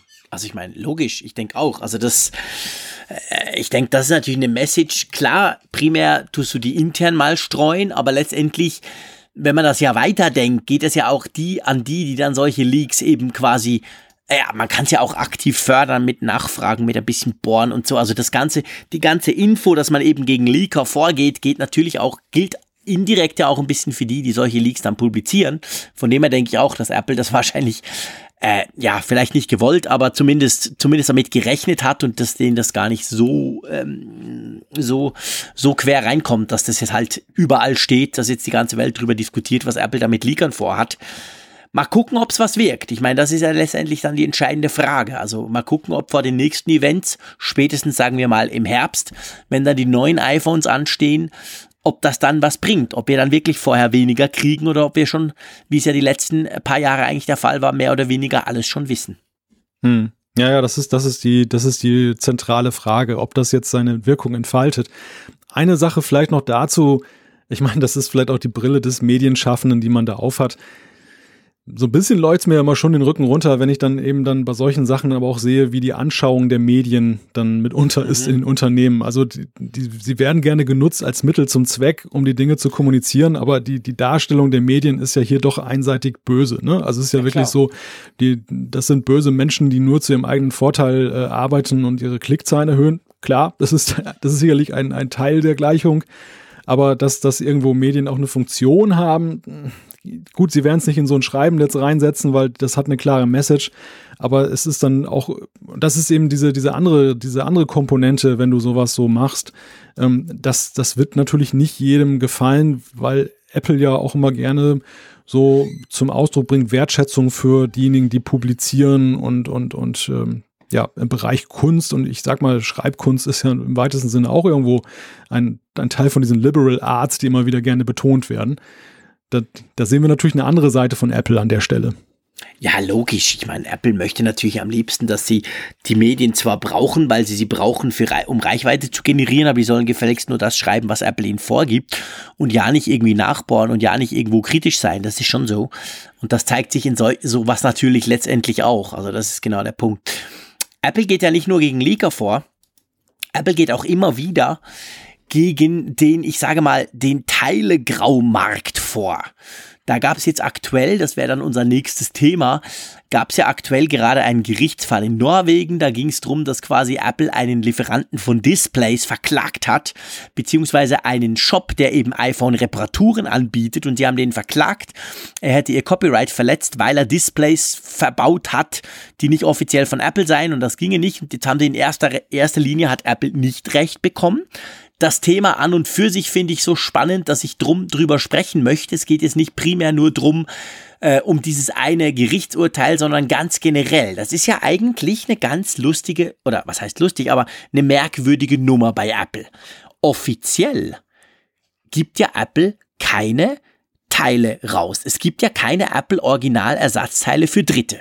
Also die einzigen, die solche Teile haben, ist Apple selber in den Apple Store, Stores. Das heißt, wenn ich zum PC-Doktor, zum iPhone-Doktor um die Ecke gehe, der mir ein Display von meinem iPhone 7 für ein Drittel des Preises ja auch austauscht und das Ding läuft danach auch wieder, dann ist das ja kein Apple Original Satzteil, gell? Ja, es kommt drauf an. Also Apple fährt da ja eine zweiteilige Strategie. Zuallererst möchten sie ja mal, dass du zu ihnen gehst. In den Apple Store, dich an den Support wendest, das einschickst und dann reparieren sie da, dir das. Das ist ihnen eigentlich am liebsten. Die, die zweite Welle, die sie ja großmütig einräumen, ist, dass es ja die Apple-zertifizierten Händler und Geschäfte gibt, die, die dürfen auch sowas machen, nach meinem Kenntnisstand, bekommen auch irgendwie Ersatzteile aber müssen sich einem strengen Prozess unter, mhm. unterlaufen, den, der, der von Apple definiert wird. Und dann äh, gibt es aber ja nun noch die eben die Geschäfte, die das nicht wollen. Die haben, wie du ja sagst, keine Möglichkeit, an offizielle Ersatzteile heranzukommen. Und letztendlich der, der Bastler ja auch nicht. Also der, derjenige, der jetzt dann eben sagt, ich möchte mein iPhone selber reparieren, unabhängig von der Frage, wie schwer das heutzutage ist, weil vieles mhm. verklebt ist und weil du eigentlich Spezialwerkzeug brauchst. Das kannst du aber ja zum Beispiel bei iFixit kaufen. Der hat aber genau das gleiche Problem. Also Apple hat jetzt nicht irgendwie so einen Zubehörshop, wo man dann eben gucken kann, äh, ich brauche mal ein neues Display oder einen neuen Akku und so, sondern man kauft sich das dann zusammen aus irgendwelchen Quellen. Und das war ja auch in dem aktuellen Fall so. Ist, der, dieser Shop hat augenscheinlich seine Ware aus China bezogen. Ähm, es handelt sich wohl um Displays, die tatsächlich dann auch in iPhones verwendet werden, aber die dann eben von dem Hersteller, diesem Zulieferer augenscheinlich auch von Apple dann eben auf Umwegen dann auch anderweitig verkauft werden. Und das Logo von Apple ist da abgeklebt. Also das ist jetzt nicht, es, es erweckt nicht den Anschein, dass es ein Original-Ersatzteil ist. Da ist man schon auf Nummer sicher gegangen. Apple hat trotzdem gesagt, das ist ein Verstoß, das geht so nicht. Und sie haben eine Unterlassungserklärung ver verlangt von diesem Shop in Norwegen, der hat sich da geweigert. Ja, und dann hatte man das so ein bisschen eskalieren lassen. Dann hat Apple geklagt und ja, eine Bauchlandung hingelegt. Jetzt jedenfalls mal in der ersten, äh, in der ersten Instanz, genau. Mal ganz generell gesprochen, wie siehst du das? Also ich meine, ich weiß, es gibt zum Beispiel in Zürich gibt es wirklich ein paar, ich sag mal, spannende Shops, die extrem schnell dir zum Beispiel ein zersplittertes iPhone-Display austauschen zu einem nicht gerade Bruchteil, aber zumindest zur Hälfte des Preises vom Apple Store und meistens auch viel schneller. Nach zwei Stunden hast du das gerade wieder. Beim Apple Store musst du dir zuerst mal versuchen, einen Genius Bar einen Termin zu kriegen. Ähm, ist das etwas, was du grundsätzlich blöd findest? So im Sinn von, ja, hey, das, da, da weißt du nie, was du kriegst? Oder ist das etwas, wo du sagst, ja gut, da müsste Apple eigentlich irgendwie, ich sag mal, kulanter damit umgehen? Damit meine ich nicht, dass sie jetzt offiziell Third Parties beliefern mit Ersatzteilen, aber sagen wir mal, dass sie sie vielleicht nicht gerade vor Gericht ziehen. Wie, wie, ich, ich muss dir ganz ehrlich gesagt sagen, und ich stelle die Frage drum dir, ich bin selber so ein bisschen hin und her gerissen. Also auf der einen Seite, aus Konsumentensicht finde ich es eigentlich cool, wenn ich Auswahl habe. Meistens wird es dadurch eben auch günstiger. Auf der anderen Seite misstraue ich eben diesen Bastlern, weil ich natürlich genau weiß, das sind zwar wahrscheinlich teilweise schon die gleichen Teile, die in China vom Laster gefallen sind, aber es ist halt eben nicht offiziell. Also ich bin da tatsächlich so ein bisschen hin und her gerissen. Ich persönlich gehe immer nur in den Apple Store. ich bin da genauso ambivalent unterwegs wie du. Also bei mir ist es auch so, ja, toi toi toi, ich klopfe auf Holz ist mir in der Vergangenheit wenig passiert. Einmal ist mir das, ist mir das Gerät mal runtergefallen und Display ist kaputt gegangen, musste ich austauschen. Das habe ich damals dann, da war ich noch bei der Telekom, ähm, habe ich über die machen lassen, aber die haben ja den, auch den offiziellen Apple-Kanal gewählt, um das zu machen. Es war schweineteuer und ich war mir aber sicher, dass das dann eben auch vernünftig gemacht war. Ich würde das immer wieder so machen. Ich würde auch ja. über den Apple Support gehen. Also ich, ich traue ich trau diesen Bastlern nicht, weil ich einfach auch festgestellt habe, so über Kollegen und Bekannte, die dann diesen billigen Weg gegangen sind, ja. dass sie teilweise extrem gute Reparaturen hatten. Also ich habe wirklich Displays gesehen, die sahen übelst aus, das Gerät war übelst in Mitleidenschaft gezogen worden und die waren hinterher dann wie fabrikneu. Das war wirklich Spitzenarbeit.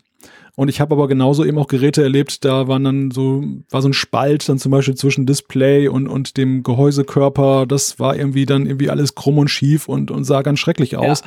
Und das, du, du weißt es halt nicht. Also du hast ja auch keine Gewährleistung in dem Sinne. Du, du, ja, genau. Das ist wirklich Trial and Error. Das ist so alles oder nichts russisches Roulette, wenn du da losgehst.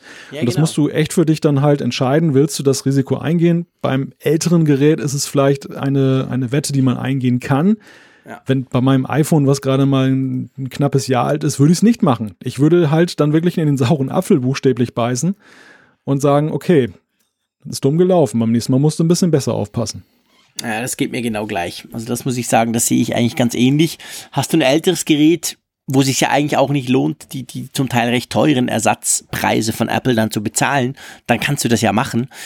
Äh, bei einem neueren Gerät kommt dazu ja noch seit letztem Jahr, die Dinger sind ja wasserdicht aber eben dann auch nur offiziell. Also wenn du, wenn du die dann, je nachdem, wer das macht, sind sie eben dann nicht mehr wasserdicht. Oder sie mögen technisch noch wasserdicht sein, aber wenn irgendwas schief geht, sagt Apple, hey, sorry, da ist irgendwas nicht richtig. Also da kannst du halt, für das das Gerät ja so teuer ist, wenn du es kaufst, kannst du da echt in, ich sag mal, in Teufels Küche kommen. Ähm, von dem her gesehen, ja, es ist, es ist eine heiße Nummer und vor allem vielleicht noch ein Punkt, wir haben ja letzte Woche nicht darüber diskutiert, wir hatten aber im Vorfeld, wir zwei noch diskutiert, ob wir es bringen sollen. Letzte Woche kam ja raus, ich glaube mit iOS 11.3 war es, dass ja auch wieder offensichtlich Leute, die eben so ein, ein Display nicht von Apple haben, haben Probleme bekommen seit iOS 11.3, weil da haben gewisse Funktionen nicht mehr funktioniert. Das ist ja etwas, was Apple ab und zu tut dass dann plötzlich, es ist nicht nur die Touch-ID, sondern dass dann plötzlich irgendwas nicht mehr geht oder 3D-Touch funktioniert nicht mehr oder das Gerät geht gar nicht mehr nach einem Update, weil einfach quasi der, ich sag mal, Prüfprozess von Apple feststellt, ups, da ist Hardware drin, die da nicht hingehört oder nicht offiziell von uns und dann wird das einfach deaktiviert. Das haben wir ja schon ein paar Mal erlebt. Ja, das, das haben wir ja auch unter anderem erlebt im Zusammenhang mit dem Touch-ID-Button oder dem Home-Button ja seinerzeit auch, da gab es auch entsprechende Probleme. Ja, und das ist ja halt die zweite Komponente und da bin ich auch so unterwegs wie du, dass ich sage, lasst es doch zu. Also lasst den Bastlern doch ihren Spaß, ähm, lasst die Leute sparen. Im, ja, im schlimmsten Fall werden sie halt sehen, was sie davon haben. Also ich glaube, an unserem Beispiel kann man ja sehen, wir, wir wissen um die Alternativen, wir, wir könnten ja auch theoretisch ja losrennen und das beim Bastler machen lassen. Wir mhm. lassen es aber nicht machen. Wir sind felsenfest davon überzeugt, dass es für uns der richtige Weg ist, dann eben dann doch zum offiziellen Support zu laufen. Und ich glaube, dieses Maß an Eigenverantwortung sollte man dem Kunden überlassen. Das finde ich ja. einfach zu rigide mit Software und Hardwareentzug da eben zu versuchen, das zu regulieren. Ich glaube, das, das äh, verärgert eher nur einige Kunden und ähm, macht vernünftige Kunden nicht unvernünftiger oder vernünftige nicht umgekehrt. Also das, das ist, es bringt halt irgendwo nichts in meinen Augen. Ja, genau, das ist genau der Punkt. Und es ist natürlich extrem schlechte PR, wenn dann rauskommt, hey, Apple deaktiviert da Geräte, die halt von irgendeinem geflickt wurden, der nicht offiziell zertifiziert ist. Also das finde ich, das, das sollten sie nicht tun. Ich finde auch, sie müssen ja nicht das, die Hardware quasi liefern. Der, der Graumarkt funktioniert ja, also okay, aber sie sollten ein bisschen generöser sein gegenüber denen, die es eben so machen und nicht unbedingt ähm, da noch per Software irgendwie eingreifen. Lass uns mal ähm, den Teil Graumarkt weglassen bin aber überzeugt, da werden wir auch in Zukunft drüber sprechen, weil es natürlich immer ein großes Thema. Je teurer die Geräte werden, erst recht, beim iPhone 10 natürlich auch, weil ein der Bildschirm, glaube ich, 500 Euro kostet oder die Rückseite, die Glasrückseite. Also das sind natürlich dann ganz heftige Kosten. Ähm, lass uns zur Umfrage der Woche kommen. Einverstanden? Ja. Sehr gerne. Wir haben ja letztes, äh, letztes Jahr hätte ich fast gesagt, so ein Quatsch. Nur weil bei uns Frühling ist, habe ich das Gefühl, es sei ein Jahr her. Ähm, letzte Woche haben wir ja die Frage gestellt, da ging es natürlich ums rote iPhone. Sollte Apple noch mehr Produkte in der Farbe Rot anbieten? 1652 von euch haben mitgemacht über die Funkgeräte-App. Und man muss sagen, wir können gar nichts sagen, oder? Für einmal können wir aus einer Umfrage eigentlich überhaupt nichts rauslesen. Och, ja. Findest du? Naja, okay, ist vielleicht ein bisschen übertrieben. Sagen wir es mal so. 43,5% haben gesagt, ist mir egal. Okay, also von denen, ja, klar, es ist auch eine Aussage, ist mir egal. Aber da weiß ich natürlich nicht, wollen sie, wollen sie nicht. 41,9 haben gesagt, ja, also Apple sollte mehr Produkte, mehr seiner Produkte eben in der Farbe Rot anbieten und 14,6 sagen nein. Was ich, was ich damit sagen wollte, dass ich eigentlich nicht sagen kann, ist halt diese, diese gleich große, dieser gleich große Kuchen der, derer, die sagen ja und derer, die sagen, ist mir egal, weil ich nicht weiß, wo schlage ich denn die ist mir egal hin? Mhm. Schlage ich die eher in die Nein-Richtung? Da kann man natürlich sagen, doch, eigentlich eine Mehrheit von euch möchte schon mehr rote Geräte. Schlage ich die eher in die Nein-Richtung, ist es völlig ausgeglichen. Das, das wollte ich damit sagen. Ja, also ich, ich würde sagen, dass die ich, ist mir egal Leute schon eher dem Ja-Lager zuzuordnen sind. Und zwar nicht Ja im Sinne von sie wollen, sondern Ja im Sinne von mach doch. Also es ist ja eigentlich die, die zugrunde liegende Frage ist, sollte Apple den Farbraum jetzt noch mehr erweitern? Sollte es mhm. noch mehr iPhones äh, geben, noch mehr Möglichkeiten, eben eine iPhone-Farbe zu wählen. Und wenn da 41, äh, 43 Prozent sagen, dass ihnen das egal ist, dann tolerieren sie, dass da augenscheinlich mehr angeboten wird. Es ist für sie kein Grund zu sagen, dadurch wird Apple für mich schlechter. Ich mag diese ja. Einfachheit so, dass ich, und das ist ja, das sind ja die, die Nein gesagt haben. Die, die wollen sich ja, diese genau. Einfachheit bewahren. Das, und das ist auch eine durchaus nachvollziehbare Position. Das ist ja die gleiche Position ja auch wie bei der, bei der Größe. Das war ja auch nicht bei jedem gut angekommen, dass es immer mehr Größen gibt vom iPhone, sondern das ist, macht die Entscheidung für individuell noch ein bisschen schwieriger. Ja, und da würde ich sagen, freies Geleit. Und wenn man bedenkt, dass es ja auch immer mehr Farben gibt, das, mhm. ich meine, bei Apple sind es doch relativ wenige, aber wir hatten, wir haben in ja, der Vergangenheit stimmt. gesehen, wir haben eben die beiden Grundfarben Weiß und Space Gray, wir hatten mal Rose, Rose Gold, wir hatten Gold, jetzt haben wir Red und ähm, augenscheinlich oder nein, letztendlich ist es dann so, bei, bei so einer Aufsplitterung kann man auch nicht erwarten, dass jetzt 100% Ja sagen, aber es ist schon beachtlich, wie viele eben das doch interessant finden, diesen Rotton. Ja, ja, ja, ja, gebe ich dir recht. Äh, ist wahr. Kann man, kann man durchaus so sehen. Und ich finde persönlich ja auch, das habe ich letztes Mal schon gesagt, ich mag halt Rot.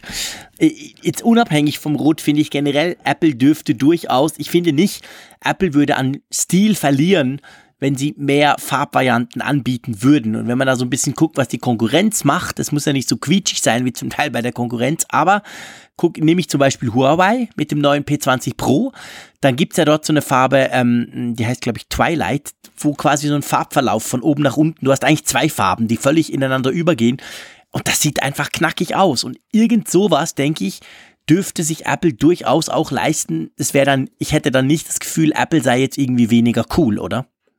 Nee, also ich, ich wundere mich eigentlich auch, dass das Apple die, diese Möglichkeit noch nicht genutzt hat. Für mich war die Watch so ein Testlauf bei Apple mit, mit der Frage, die, die Watch war ja nun ganz anders aufgestellt als alle anderen Apple-Produkte, die immer sehr klar vorgegeben haben, wie hat das auszusehen. Es gab immer den mhm. Einheitslook, den Einheitslook dann vielleicht in zwei, drei Variationen, aber da war eben auch Ende. Alles andere musstest du, musstest, musstest du dir über Drittanbieter Sachen, also sprich Hüllen, was es da alles gab, du konntest ja auch mit Graffiti dein iPhone umsprayen und so weiter, dann entsprechend verändern.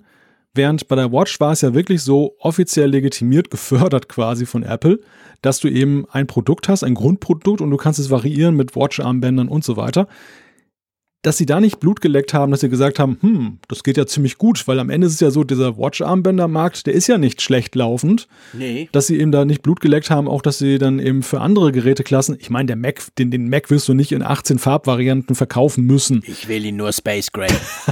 genau. also ich denke, da sind, da, da ist die Aufweitung, die es dann in den letzten Jahren gegeben hat, um die Farbtöne aus der iOS-Welt schon weitreichend. Das ist schon wirklich ein großes Entgegenkommen gewesen von Apple. Ich höre auch keine Stimmen, die sagen, ich will den, den, den Mac jetzt auch noch in Blau haben oder so. Nein, nein. Aber ich glaube, beim iPhone, das ist schon ja irgendwo, nein, das ist nicht irgendwo, das ist ein Lifestyle-Artikel, ganz klar. klar. Also man kauft das ja eben auch wegen diesem Apfel hinten drauf und wegen dem Design und ich glaube, da, da geht noch was. Ja, das denke ich definitiv auch. Du siehst es ja auch, wenn du dir die Hüllen anguckst ich behaupte mal, zumindest die weibliche Nutzerschaft, so fällt es mir auf, hat ja eigentlich nie eine schwarze Hülle. Da gibt's alle möglichen Varianten in allen möglichen Farben noch mit Aufkleber und schieß mich tot. Und ich meine, warum machst du sowas? Weil du ja eigentlich deinem Smartphone einerseits ein bisschen Individualität geben willst, aber andererseits eben eine Farbe. Und die hat's halt nicht. Also ich denke ich denk schon, das würde sich gut verkaufen, wenn Apple ein, ein quasi alle seine Smartphones, alle seine iPhones noch in mehr Farbvarianten bieten würde. Mal gucken. Vielleicht kommt das mal noch. Vielleicht ist der Johnny Eve da aber auch ein, ein krasser Gegner und macht's drum nicht. Wir werden sehen. Wir werden darüber berichten. Und ähm, ja, das bringt uns dann eigentlich zur, zur neuen Umfrage der Woche, die natürlich wieder mit dem Thema oder einem der Themen aus unserer Sendung zusammenhängt.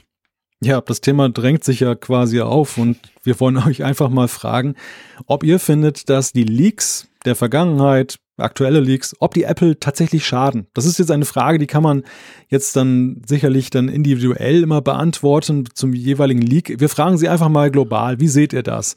Ist das so, dass ihr sagt, ja, die Keynotes machen so keinen Spaß mehr, wenn ständig alles geleakt wird? Manchmal schon. Also, dass die Leaks quasi Apple schaden, ist die Frage. Kann man sagen, manchmal schon. Oder sagt ihr, nein, ich will alles so schnell wie möglich wissen, also Leaks bitte weitermachen? Genau, oder ihr könnt auch sagen, hey, ist mir doch wurscht, lasst mich nur damit. Dann könnt ihr ist mir egal anklicken. Und ja, mal gucken, was ihr davon haltet, also rund ums Thema Leaks, wie ihr findet, ob das schädlich ist oder nicht. So, lieber Malte, wir sind bei einer guten, äh, nee, Quatsch, wir sind bei einer Stunde zehn. Ja, also easy peasy, wir haben locker Zeit für Feedback, oder? Genau, genau. Und ich freue mich ganz besonders, also ich freue mich eigentlich immer aufs Feedback. Ich freue mich vor allem, dass ihr immer noch so viel schreibt, auch wenn wir manchmal nicht mehr Zeit haben zum Feedbacken. Aber in der letzten Zeit haben wir uns ja eigentlich immer Mühe gegeben, haben dadurch unseren Apfelfunk ein bisschen verlängert. Das ist tatsächlich so. Die klassischen 1 Stunden 18, die es vorher eine Zeit lang war, die haben wir eigentlich jetzt nie mehr geschafft, aber das macht ja nichts, weil wir haben so schön spannendes Feedback. Und ich möchte gleich mit einem Feedback anfangen, das mit Software zu tun hat und zwar vom Daniel. Der Daniel hat geschrieben, und das finde ich eine total spannende Frage. Ich habe eine interessante Frage, und zwar im Zusammenhang mit dem Erscheinen von iOS 11.3 aus dem letzten Podcast, das ja zunächst nur für das neue iPad kam. Der kleine Einschub, ihr erinnert euch vielleicht, iOS 11.3, bevor es dann für uns alle kam, kam ja zuerst in der Version für das ganz neue iPad, das ja auch nach dem Event relativ schnell dann auch zu kaufen war. Und er schreibt jetzt, wie bekommt Apple eigentlich die aktuelle iOS-Version so kurzfristig vor Verkaufsstart auf die Geräte? Also ja, vor Verkaufsstart der neuen iPhones zum Beispiel im September. Zu dem Zeitpunkt ist der Golden Master ja meist erst eine Woche vor Verkaufsstart fertig, aber zu dem Zeitpunkt müssten die meisten Geräte für den Launcher schon längst auf dem Weg aus China in die Apple Stores in aller Welt sein. Werden die dort nochmal ausgepackt? und aktualisiert? Oder wie läuft das ab? Oder werden die Betas doch mit solch einer Verzögerung an die User freigegeben, dass das noch in der Fabrik geschieht? Das ist eine gute Frage, oder? Ja, das ist eine sehr gute Frage. Was denkst du? Ich meine, du bist jetzt Softwareentwickler, du kannst natürlich den Release-Zyklus von Software so ein bisschen nachempfinden. Ich tendiere, also vielleicht muss man fairerweise sagen, wir wissen es nicht, oder? Also Nein. genau wissen wir es nicht, weil Apple Nein. darüber tatsächlich nicht informiert. Aber ich denke schon, dass der Punkt wahrscheinlich ist, dass diese Betas und dann letztendlich auch die Golden Masters und auch wenn Apple an der Keynote zum Beispiel hinsteht und sagt, hey, Golden Master ab heute erhältlich, für alle anderen dann nächste Woche von irgendeiner neuen iOS-Version, dass das ja nicht der Zeitpunkt ist, wann die bei Apple wirklich fertig ist. Ich glaube ja an Heinzelmännchen. die das alles noch schnell aufspielen. Ja, ja, genau. Kleine fleißige durch die, Scha durch die Schachtel durch. Die, genau, nein, nein, die, die, reißt jede, die reißen jede einzelne Plastikfolie ab und haben die ein Laminiergerät und machen es wieder zu hinterher. nein, nein, Spaß, Spaß beiseite. Ich stelle mir gerade diese Heinzelmännchen vor, wie die alle so ein kleines T-Shirt anhaben, wo so ein Apfel vorne drauf ist. Ja, lebhafte Fantasie am späten Mittwochabend. Aber ernsthaft, also ich glaube, dass, ähm, dass Apple diese, diese Software dann individuell für das jeweilige neue Gerät vorantreibt. Und das, das können sie ja auch, weil es dann einfacher ist, das zum Beispiel jetzt für das ähm, iPad im Speziellen jetzt zuzuschneiden. Man muss ja unterscheiden. Also jede neue iOS-Version ist ja für eine Vielzahl von Geräten, ist ja gewaltig, wie viele Geräte so eine aktuelle iOS-Version wie 11.3 jetzt ja mittlerweile schon abdeckt, was da eben alles dranhängt. Diverse mhm. iPad- und iPhone-Generationen. Der HomePod hängt ja auch irgendwo noch mit drin. Also es ist eine mannigfaltige Auswahl von Geräten, die an so einer neuen iOS-Version dranhängen. Und hier haben wir nur ein Gerät, was eben fully supported werden muss. Man muss ja auch sagen, es ist ja schon in einem fortgeschrittenen Stadium der Beta-Entwicklung gewesen, dass eben sicherlich die ersten Geräte das Werk verlassen haben in China. Und Apple verschickt ja bekanntermaßen auch gerne per Luftfracht, also nicht per Containerschiff, was ja dann entsprechend dann ja länger bräuchte. Ich denke einfach, dass sie, dass das ein später Beta-Bild ist, den sie da benutzen, der vielleicht noch ein bisschen dann schon getweakt ist in die Richtung, wie sie den Golden Master haben wollen und dass parallel die Entwicklung des Golden Masters für alle anderen Geräte dann da weiterläuft und die entsprechend später erscheinen.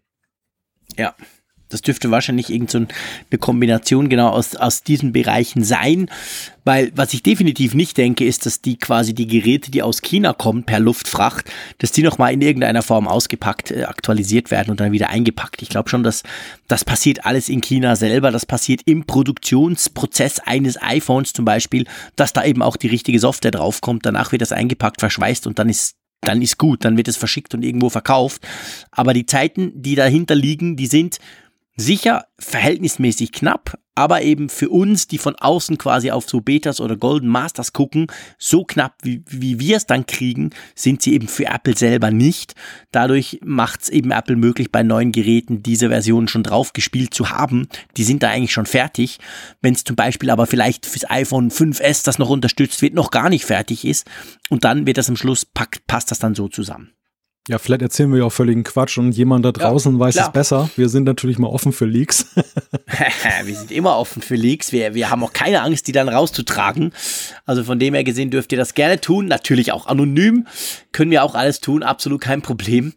Ähm, ja, wäre spannend. Also vielleicht wisst ihr das ja. Vielleicht habt ihr da schon mal was gehört davon. Wir haben noch kurz ein bisschen recherchiert und haben eigentlich nichts dazu gefunden. Von dem her gesehen eine interessante Frage. Danke, Daniel. Und ähm, wenn du einverstanden bist, lass uns zum HomePod switchen. Ja, genau. Magst du mal den Christian vorlesen?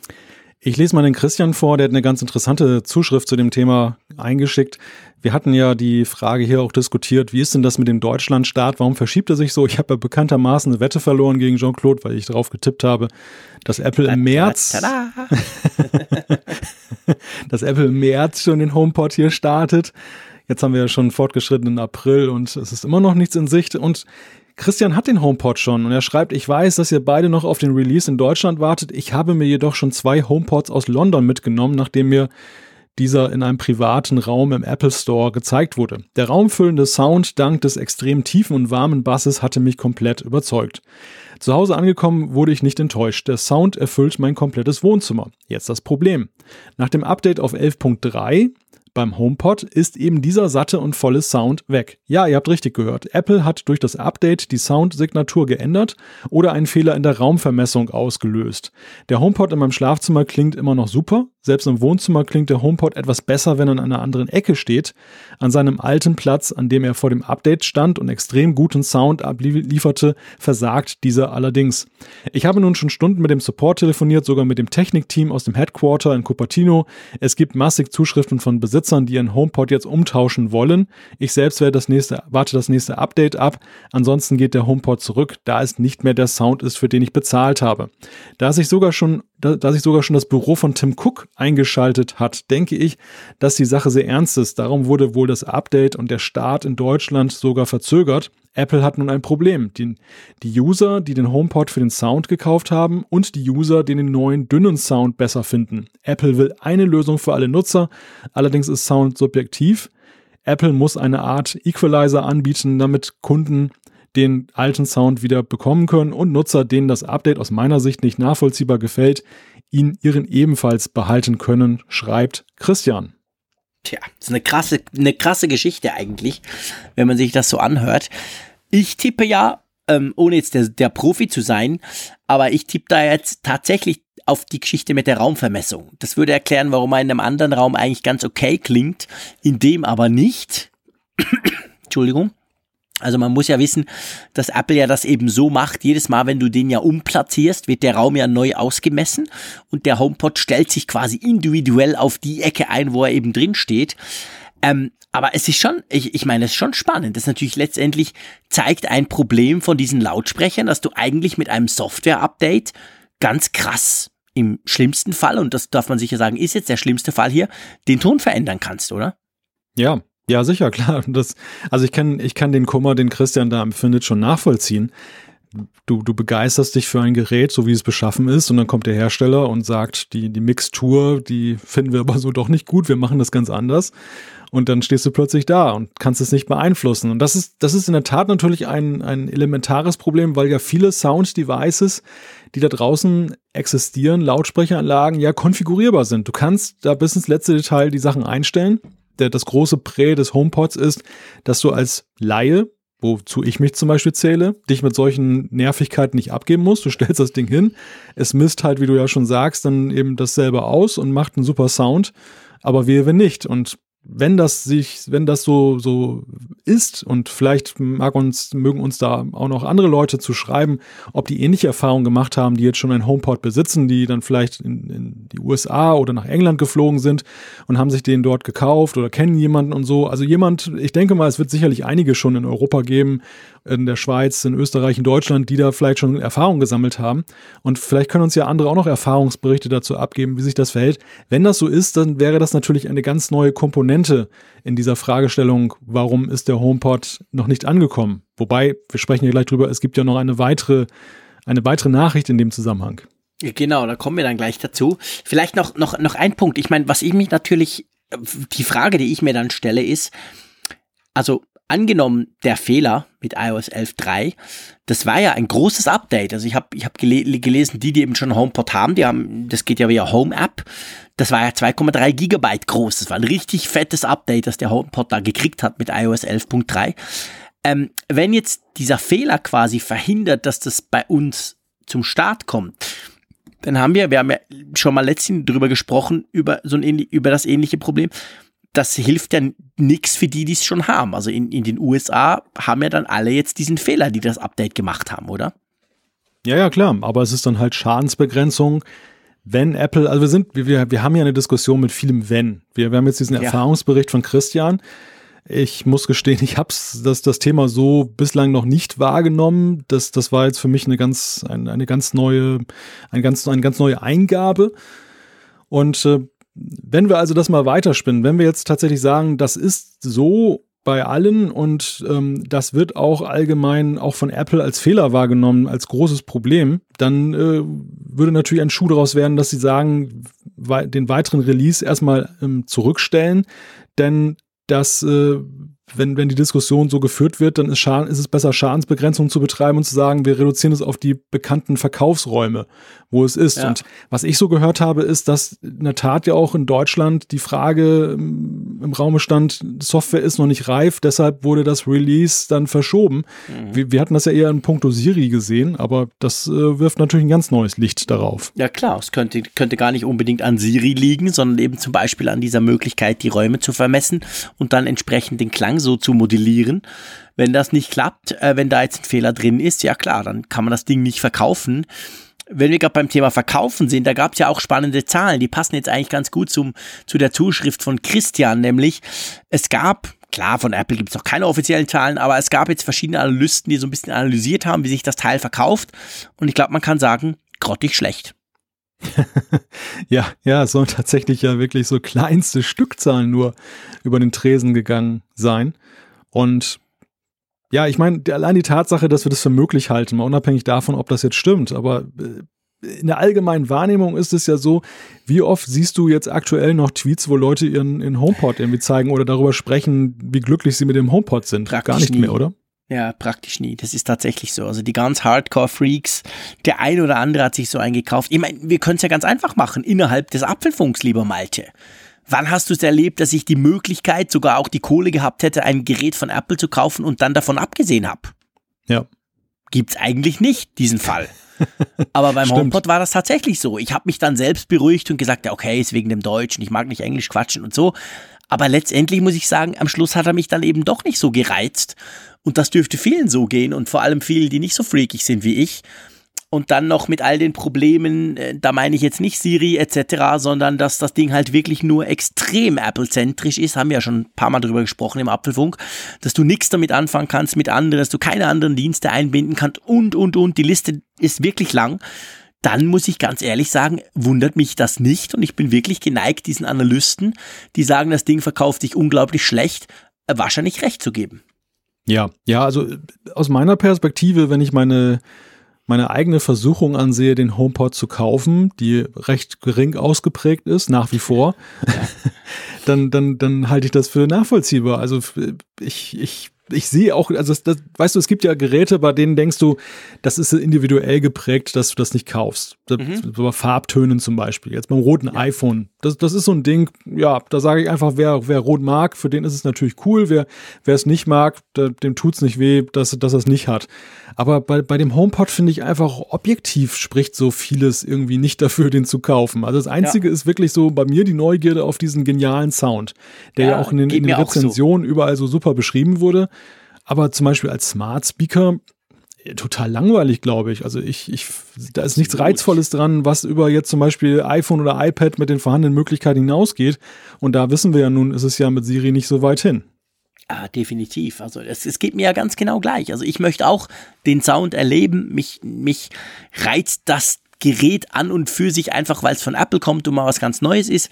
Aber ich muss auch sagen, also ich kann es hin und her drehen. Also ihr wisst alle, ich habe hier diverseste Sonos-Lautsprecher stehen. Ich bin unglaublich zufrieden damit. Mit denen kann man nicht sprechen. Das ist nicht die ganz neueste Generation, mit denen man via Alexa schon quasseln kann. Aber es ist einfach perfekt. Also da, da sehe ich überhaupt keinen Grund zu wechseln. Und, und da, seh- da habe ich immer auch nicht so unbedingt das Bedürfnis, weil der ja, der kann einfach vor allem viel weniger als alle anderen. Und er kann eigentlich fast nichts mehr. Und von dem her gesehen, ja, also das haben wir schon ein paar Mal besprochen. Da hat sich jetzt im Moment nichts geändert, aber so eine Zuschrift wie natürlich von dir, Christian, die führt dann auch nicht unbedingt dazu, dass ich denke, jetzt muss ich das Teil haben, oder? Nee, die macht nicht unbedingt Lust auf mehr, das stimmt. Nein.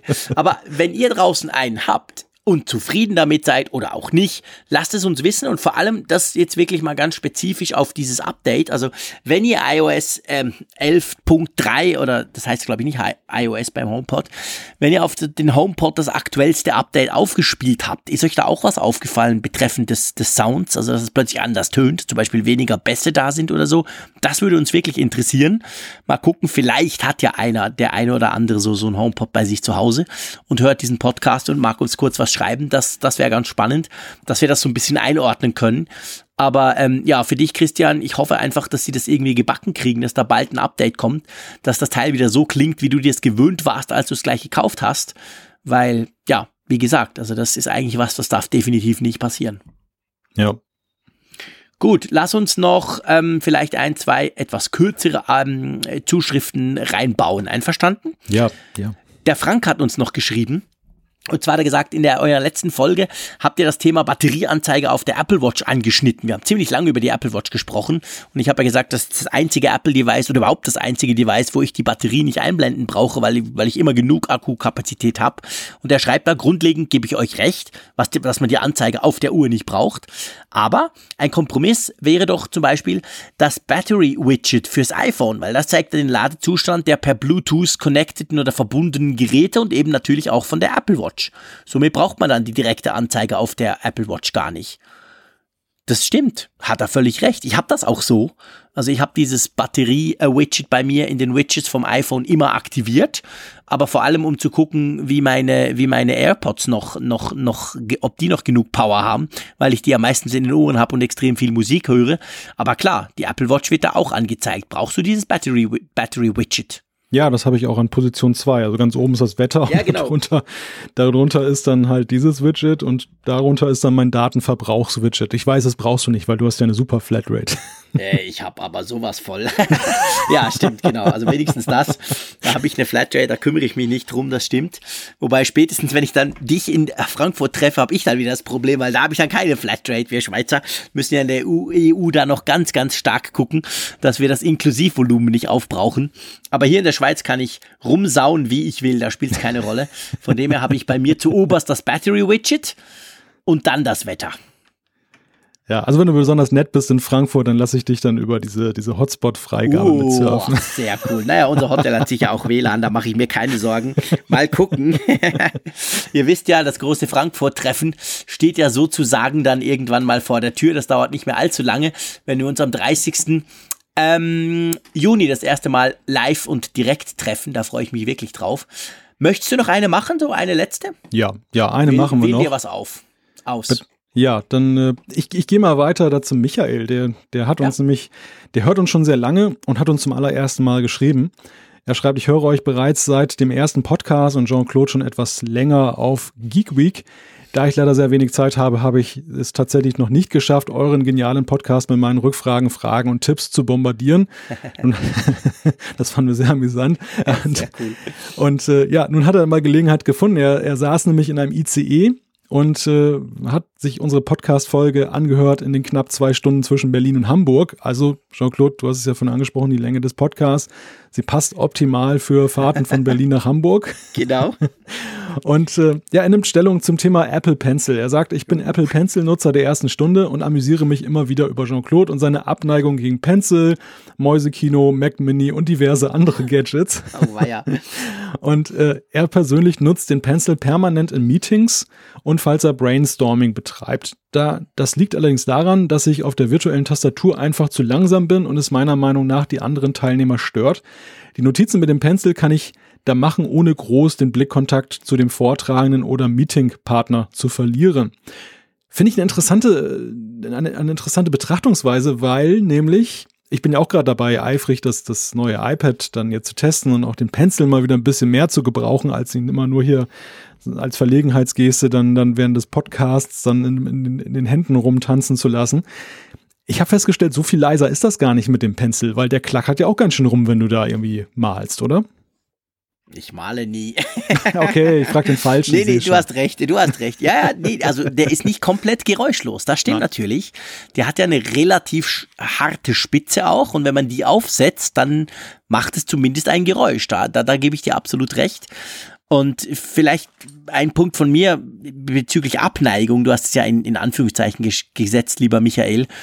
Ähm, ich glaube, ihr wisst das ja und ich glaube, das funktioniert auch gut im Apfelfunk, aber ich muss vielleicht doch nochmal sagen, wenn ich sowas sage wie im Sinn von, ey, den brauche ich nicht, das ist totaler Mist, dann ist das ja ganz klar auch Meinung, Meinung von mir. Und das heißt ja überhaupt nicht, dass das für euch nicht nutzbar ist, nicht sinnvoll ist, dass ihr nicht das iPhone SE das geilste, genau die perfekte Größe findet. Ich sage einfach, für mich persönlich ist es überhaupt nichts. Und ich erkläre dann warum. Aber das, das, das ist ja vor allem auch um euch zu animieren und ihr macht das auch viel, dass ihr uns dann eben schreibt und sagt, ja, aber bei mir ist es so und ich brauche es eben genau für das. Und das sind ja dann auch immer die ganz spannenden Diskussionen, die wir zusammenführen. Also eine Abneigung, ich, ich habe nichts gegen den Pencil. Ich finde den cool, solange ich ihn nicht brauchen muss. Also von dem her gesehen, da, da habe ich keine Abneigung eigentlich in Sinn, aber ich habe ja schon letztes Mal erklärt, warum ich den nicht brauche, weil ich nämlich meine Sauklaue nicht lesen kann, mag. Und drum eigentlich froh bin, dass ich nicht mehr schreiben muss. Natürlich, die wird nicht besser dadurch, dass ich nicht schreibe, ist mir schon klar, aber das ist jetzt für mich das Thema Schreiben im klassischen Sinne, ist für mich irgendwo äh, abgehakt. Da- Das, das mache ich nicht mehr. Drum ist der Teil quasi für mich nicht so spannend. Aber es ist schon so. Also ich meine, wenn du schreibst, und das sehe ich bei vielen Leuten, die zum Beispiel in Meetings mit einem ganz klassischen kleinen Buch kommen und dort reinschreiben, die schreiben super schnell und die schreiben auch schneller, als sie tippen. Hm. Ich habe das Gefühl bei mir mit meiner Sauklaue, ich schreibe nicht schneller und ich habe mir halt inzwischen so ein bisschen ein System angewöhnt, wie ich tippend quasi ähnlich viel Inhalt rüberbringe bei Meetings oder so. Aber das muss jeder für sich entscheiden und ich denke schon, dass natürlich der ich sag mal, natürlichere Weg ist der, dass man schreibt, weil so haben wir es alle gelernt, so haben wir es alle ewig lang gemacht und so funktioniert es ja unbesehen gut. Und mit diesem Pencil funktioniert es offensichtlich auch recht gut. Nur halt bei mir und meiner Sauklaue nicht. Ja, ich meine, es ist am Ende ist es natürlich zutiefst eine, eine Geschmacksfrage oder eine individuelle Frage, was man schneller machen kann und was einem mehr behagt. Also ich mhm. glaube, eine schlechte Schrift ist noch nicht mal unbedingt ein Ausschlusskriterium, trotzdem handschriftlich Notizen zu machen. Es ist ja nur so, dass du sie nicht anderen gerne zeigst. Dass da oder dass da Ich lese sie aber selber auch nicht mehr gerne, weißt du? Ja, ich okay, kann selber das, nicht mehr lesen.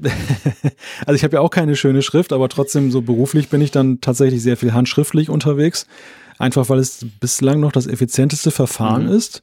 Und ich finde, ich finde dieses Getippe tatsächlich auch irritierend, wenn man so Meetings ja, hat und da sitzt einer und, und stiert die ganze Zeit auf seinen Bildschirm und, und, und tippert da so rum. Das, es hat irgendwie, es hat sowas von Stenograf im, vor Gericht dann.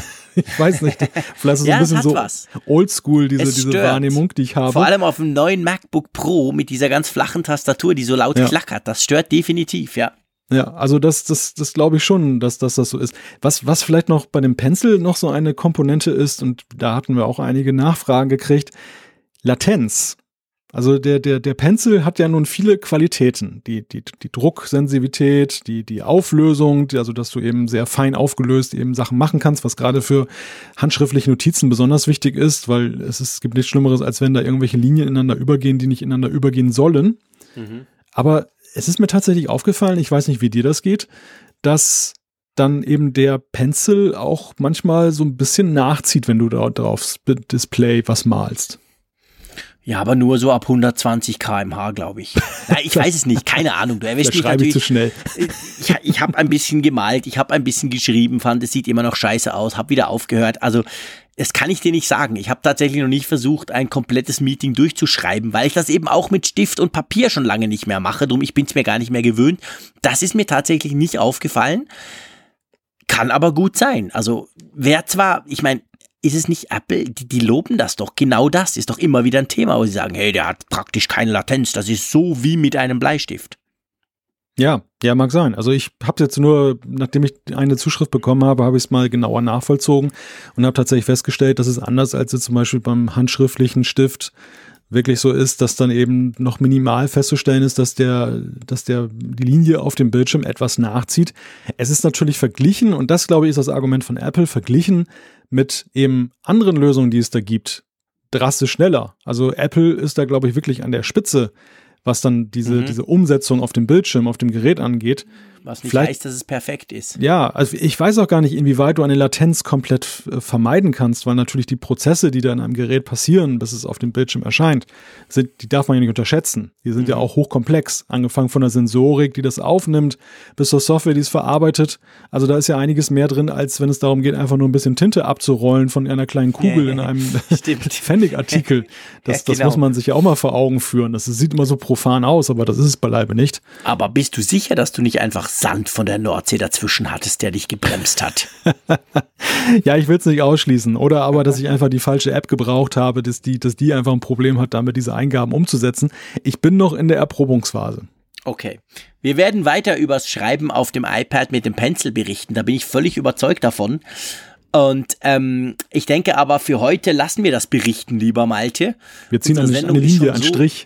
Ja, genau, genau, genau, wir machen einen Strich drunter. Das passt ja perfekt, genau. einen echten analogen, schönen Strich drunter.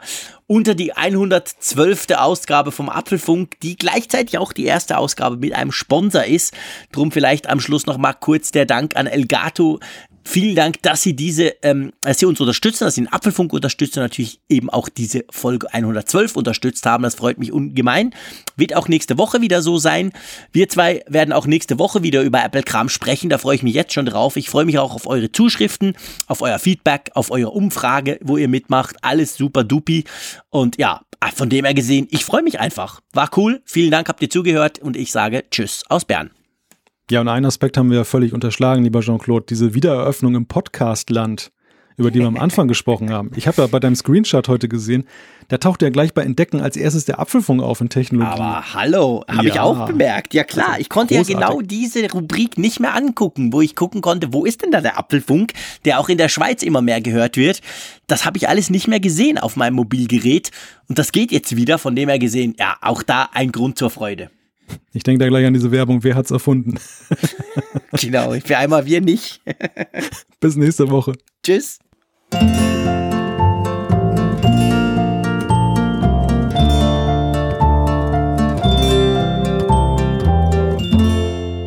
Alle Folgen im Überblick, Neuigkeiten per Push-Nachricht, Umfragen und die Hörerkarte, dies und mehr in Funkgerät, der App zum Apfelfunk. Kostenlos im App Store.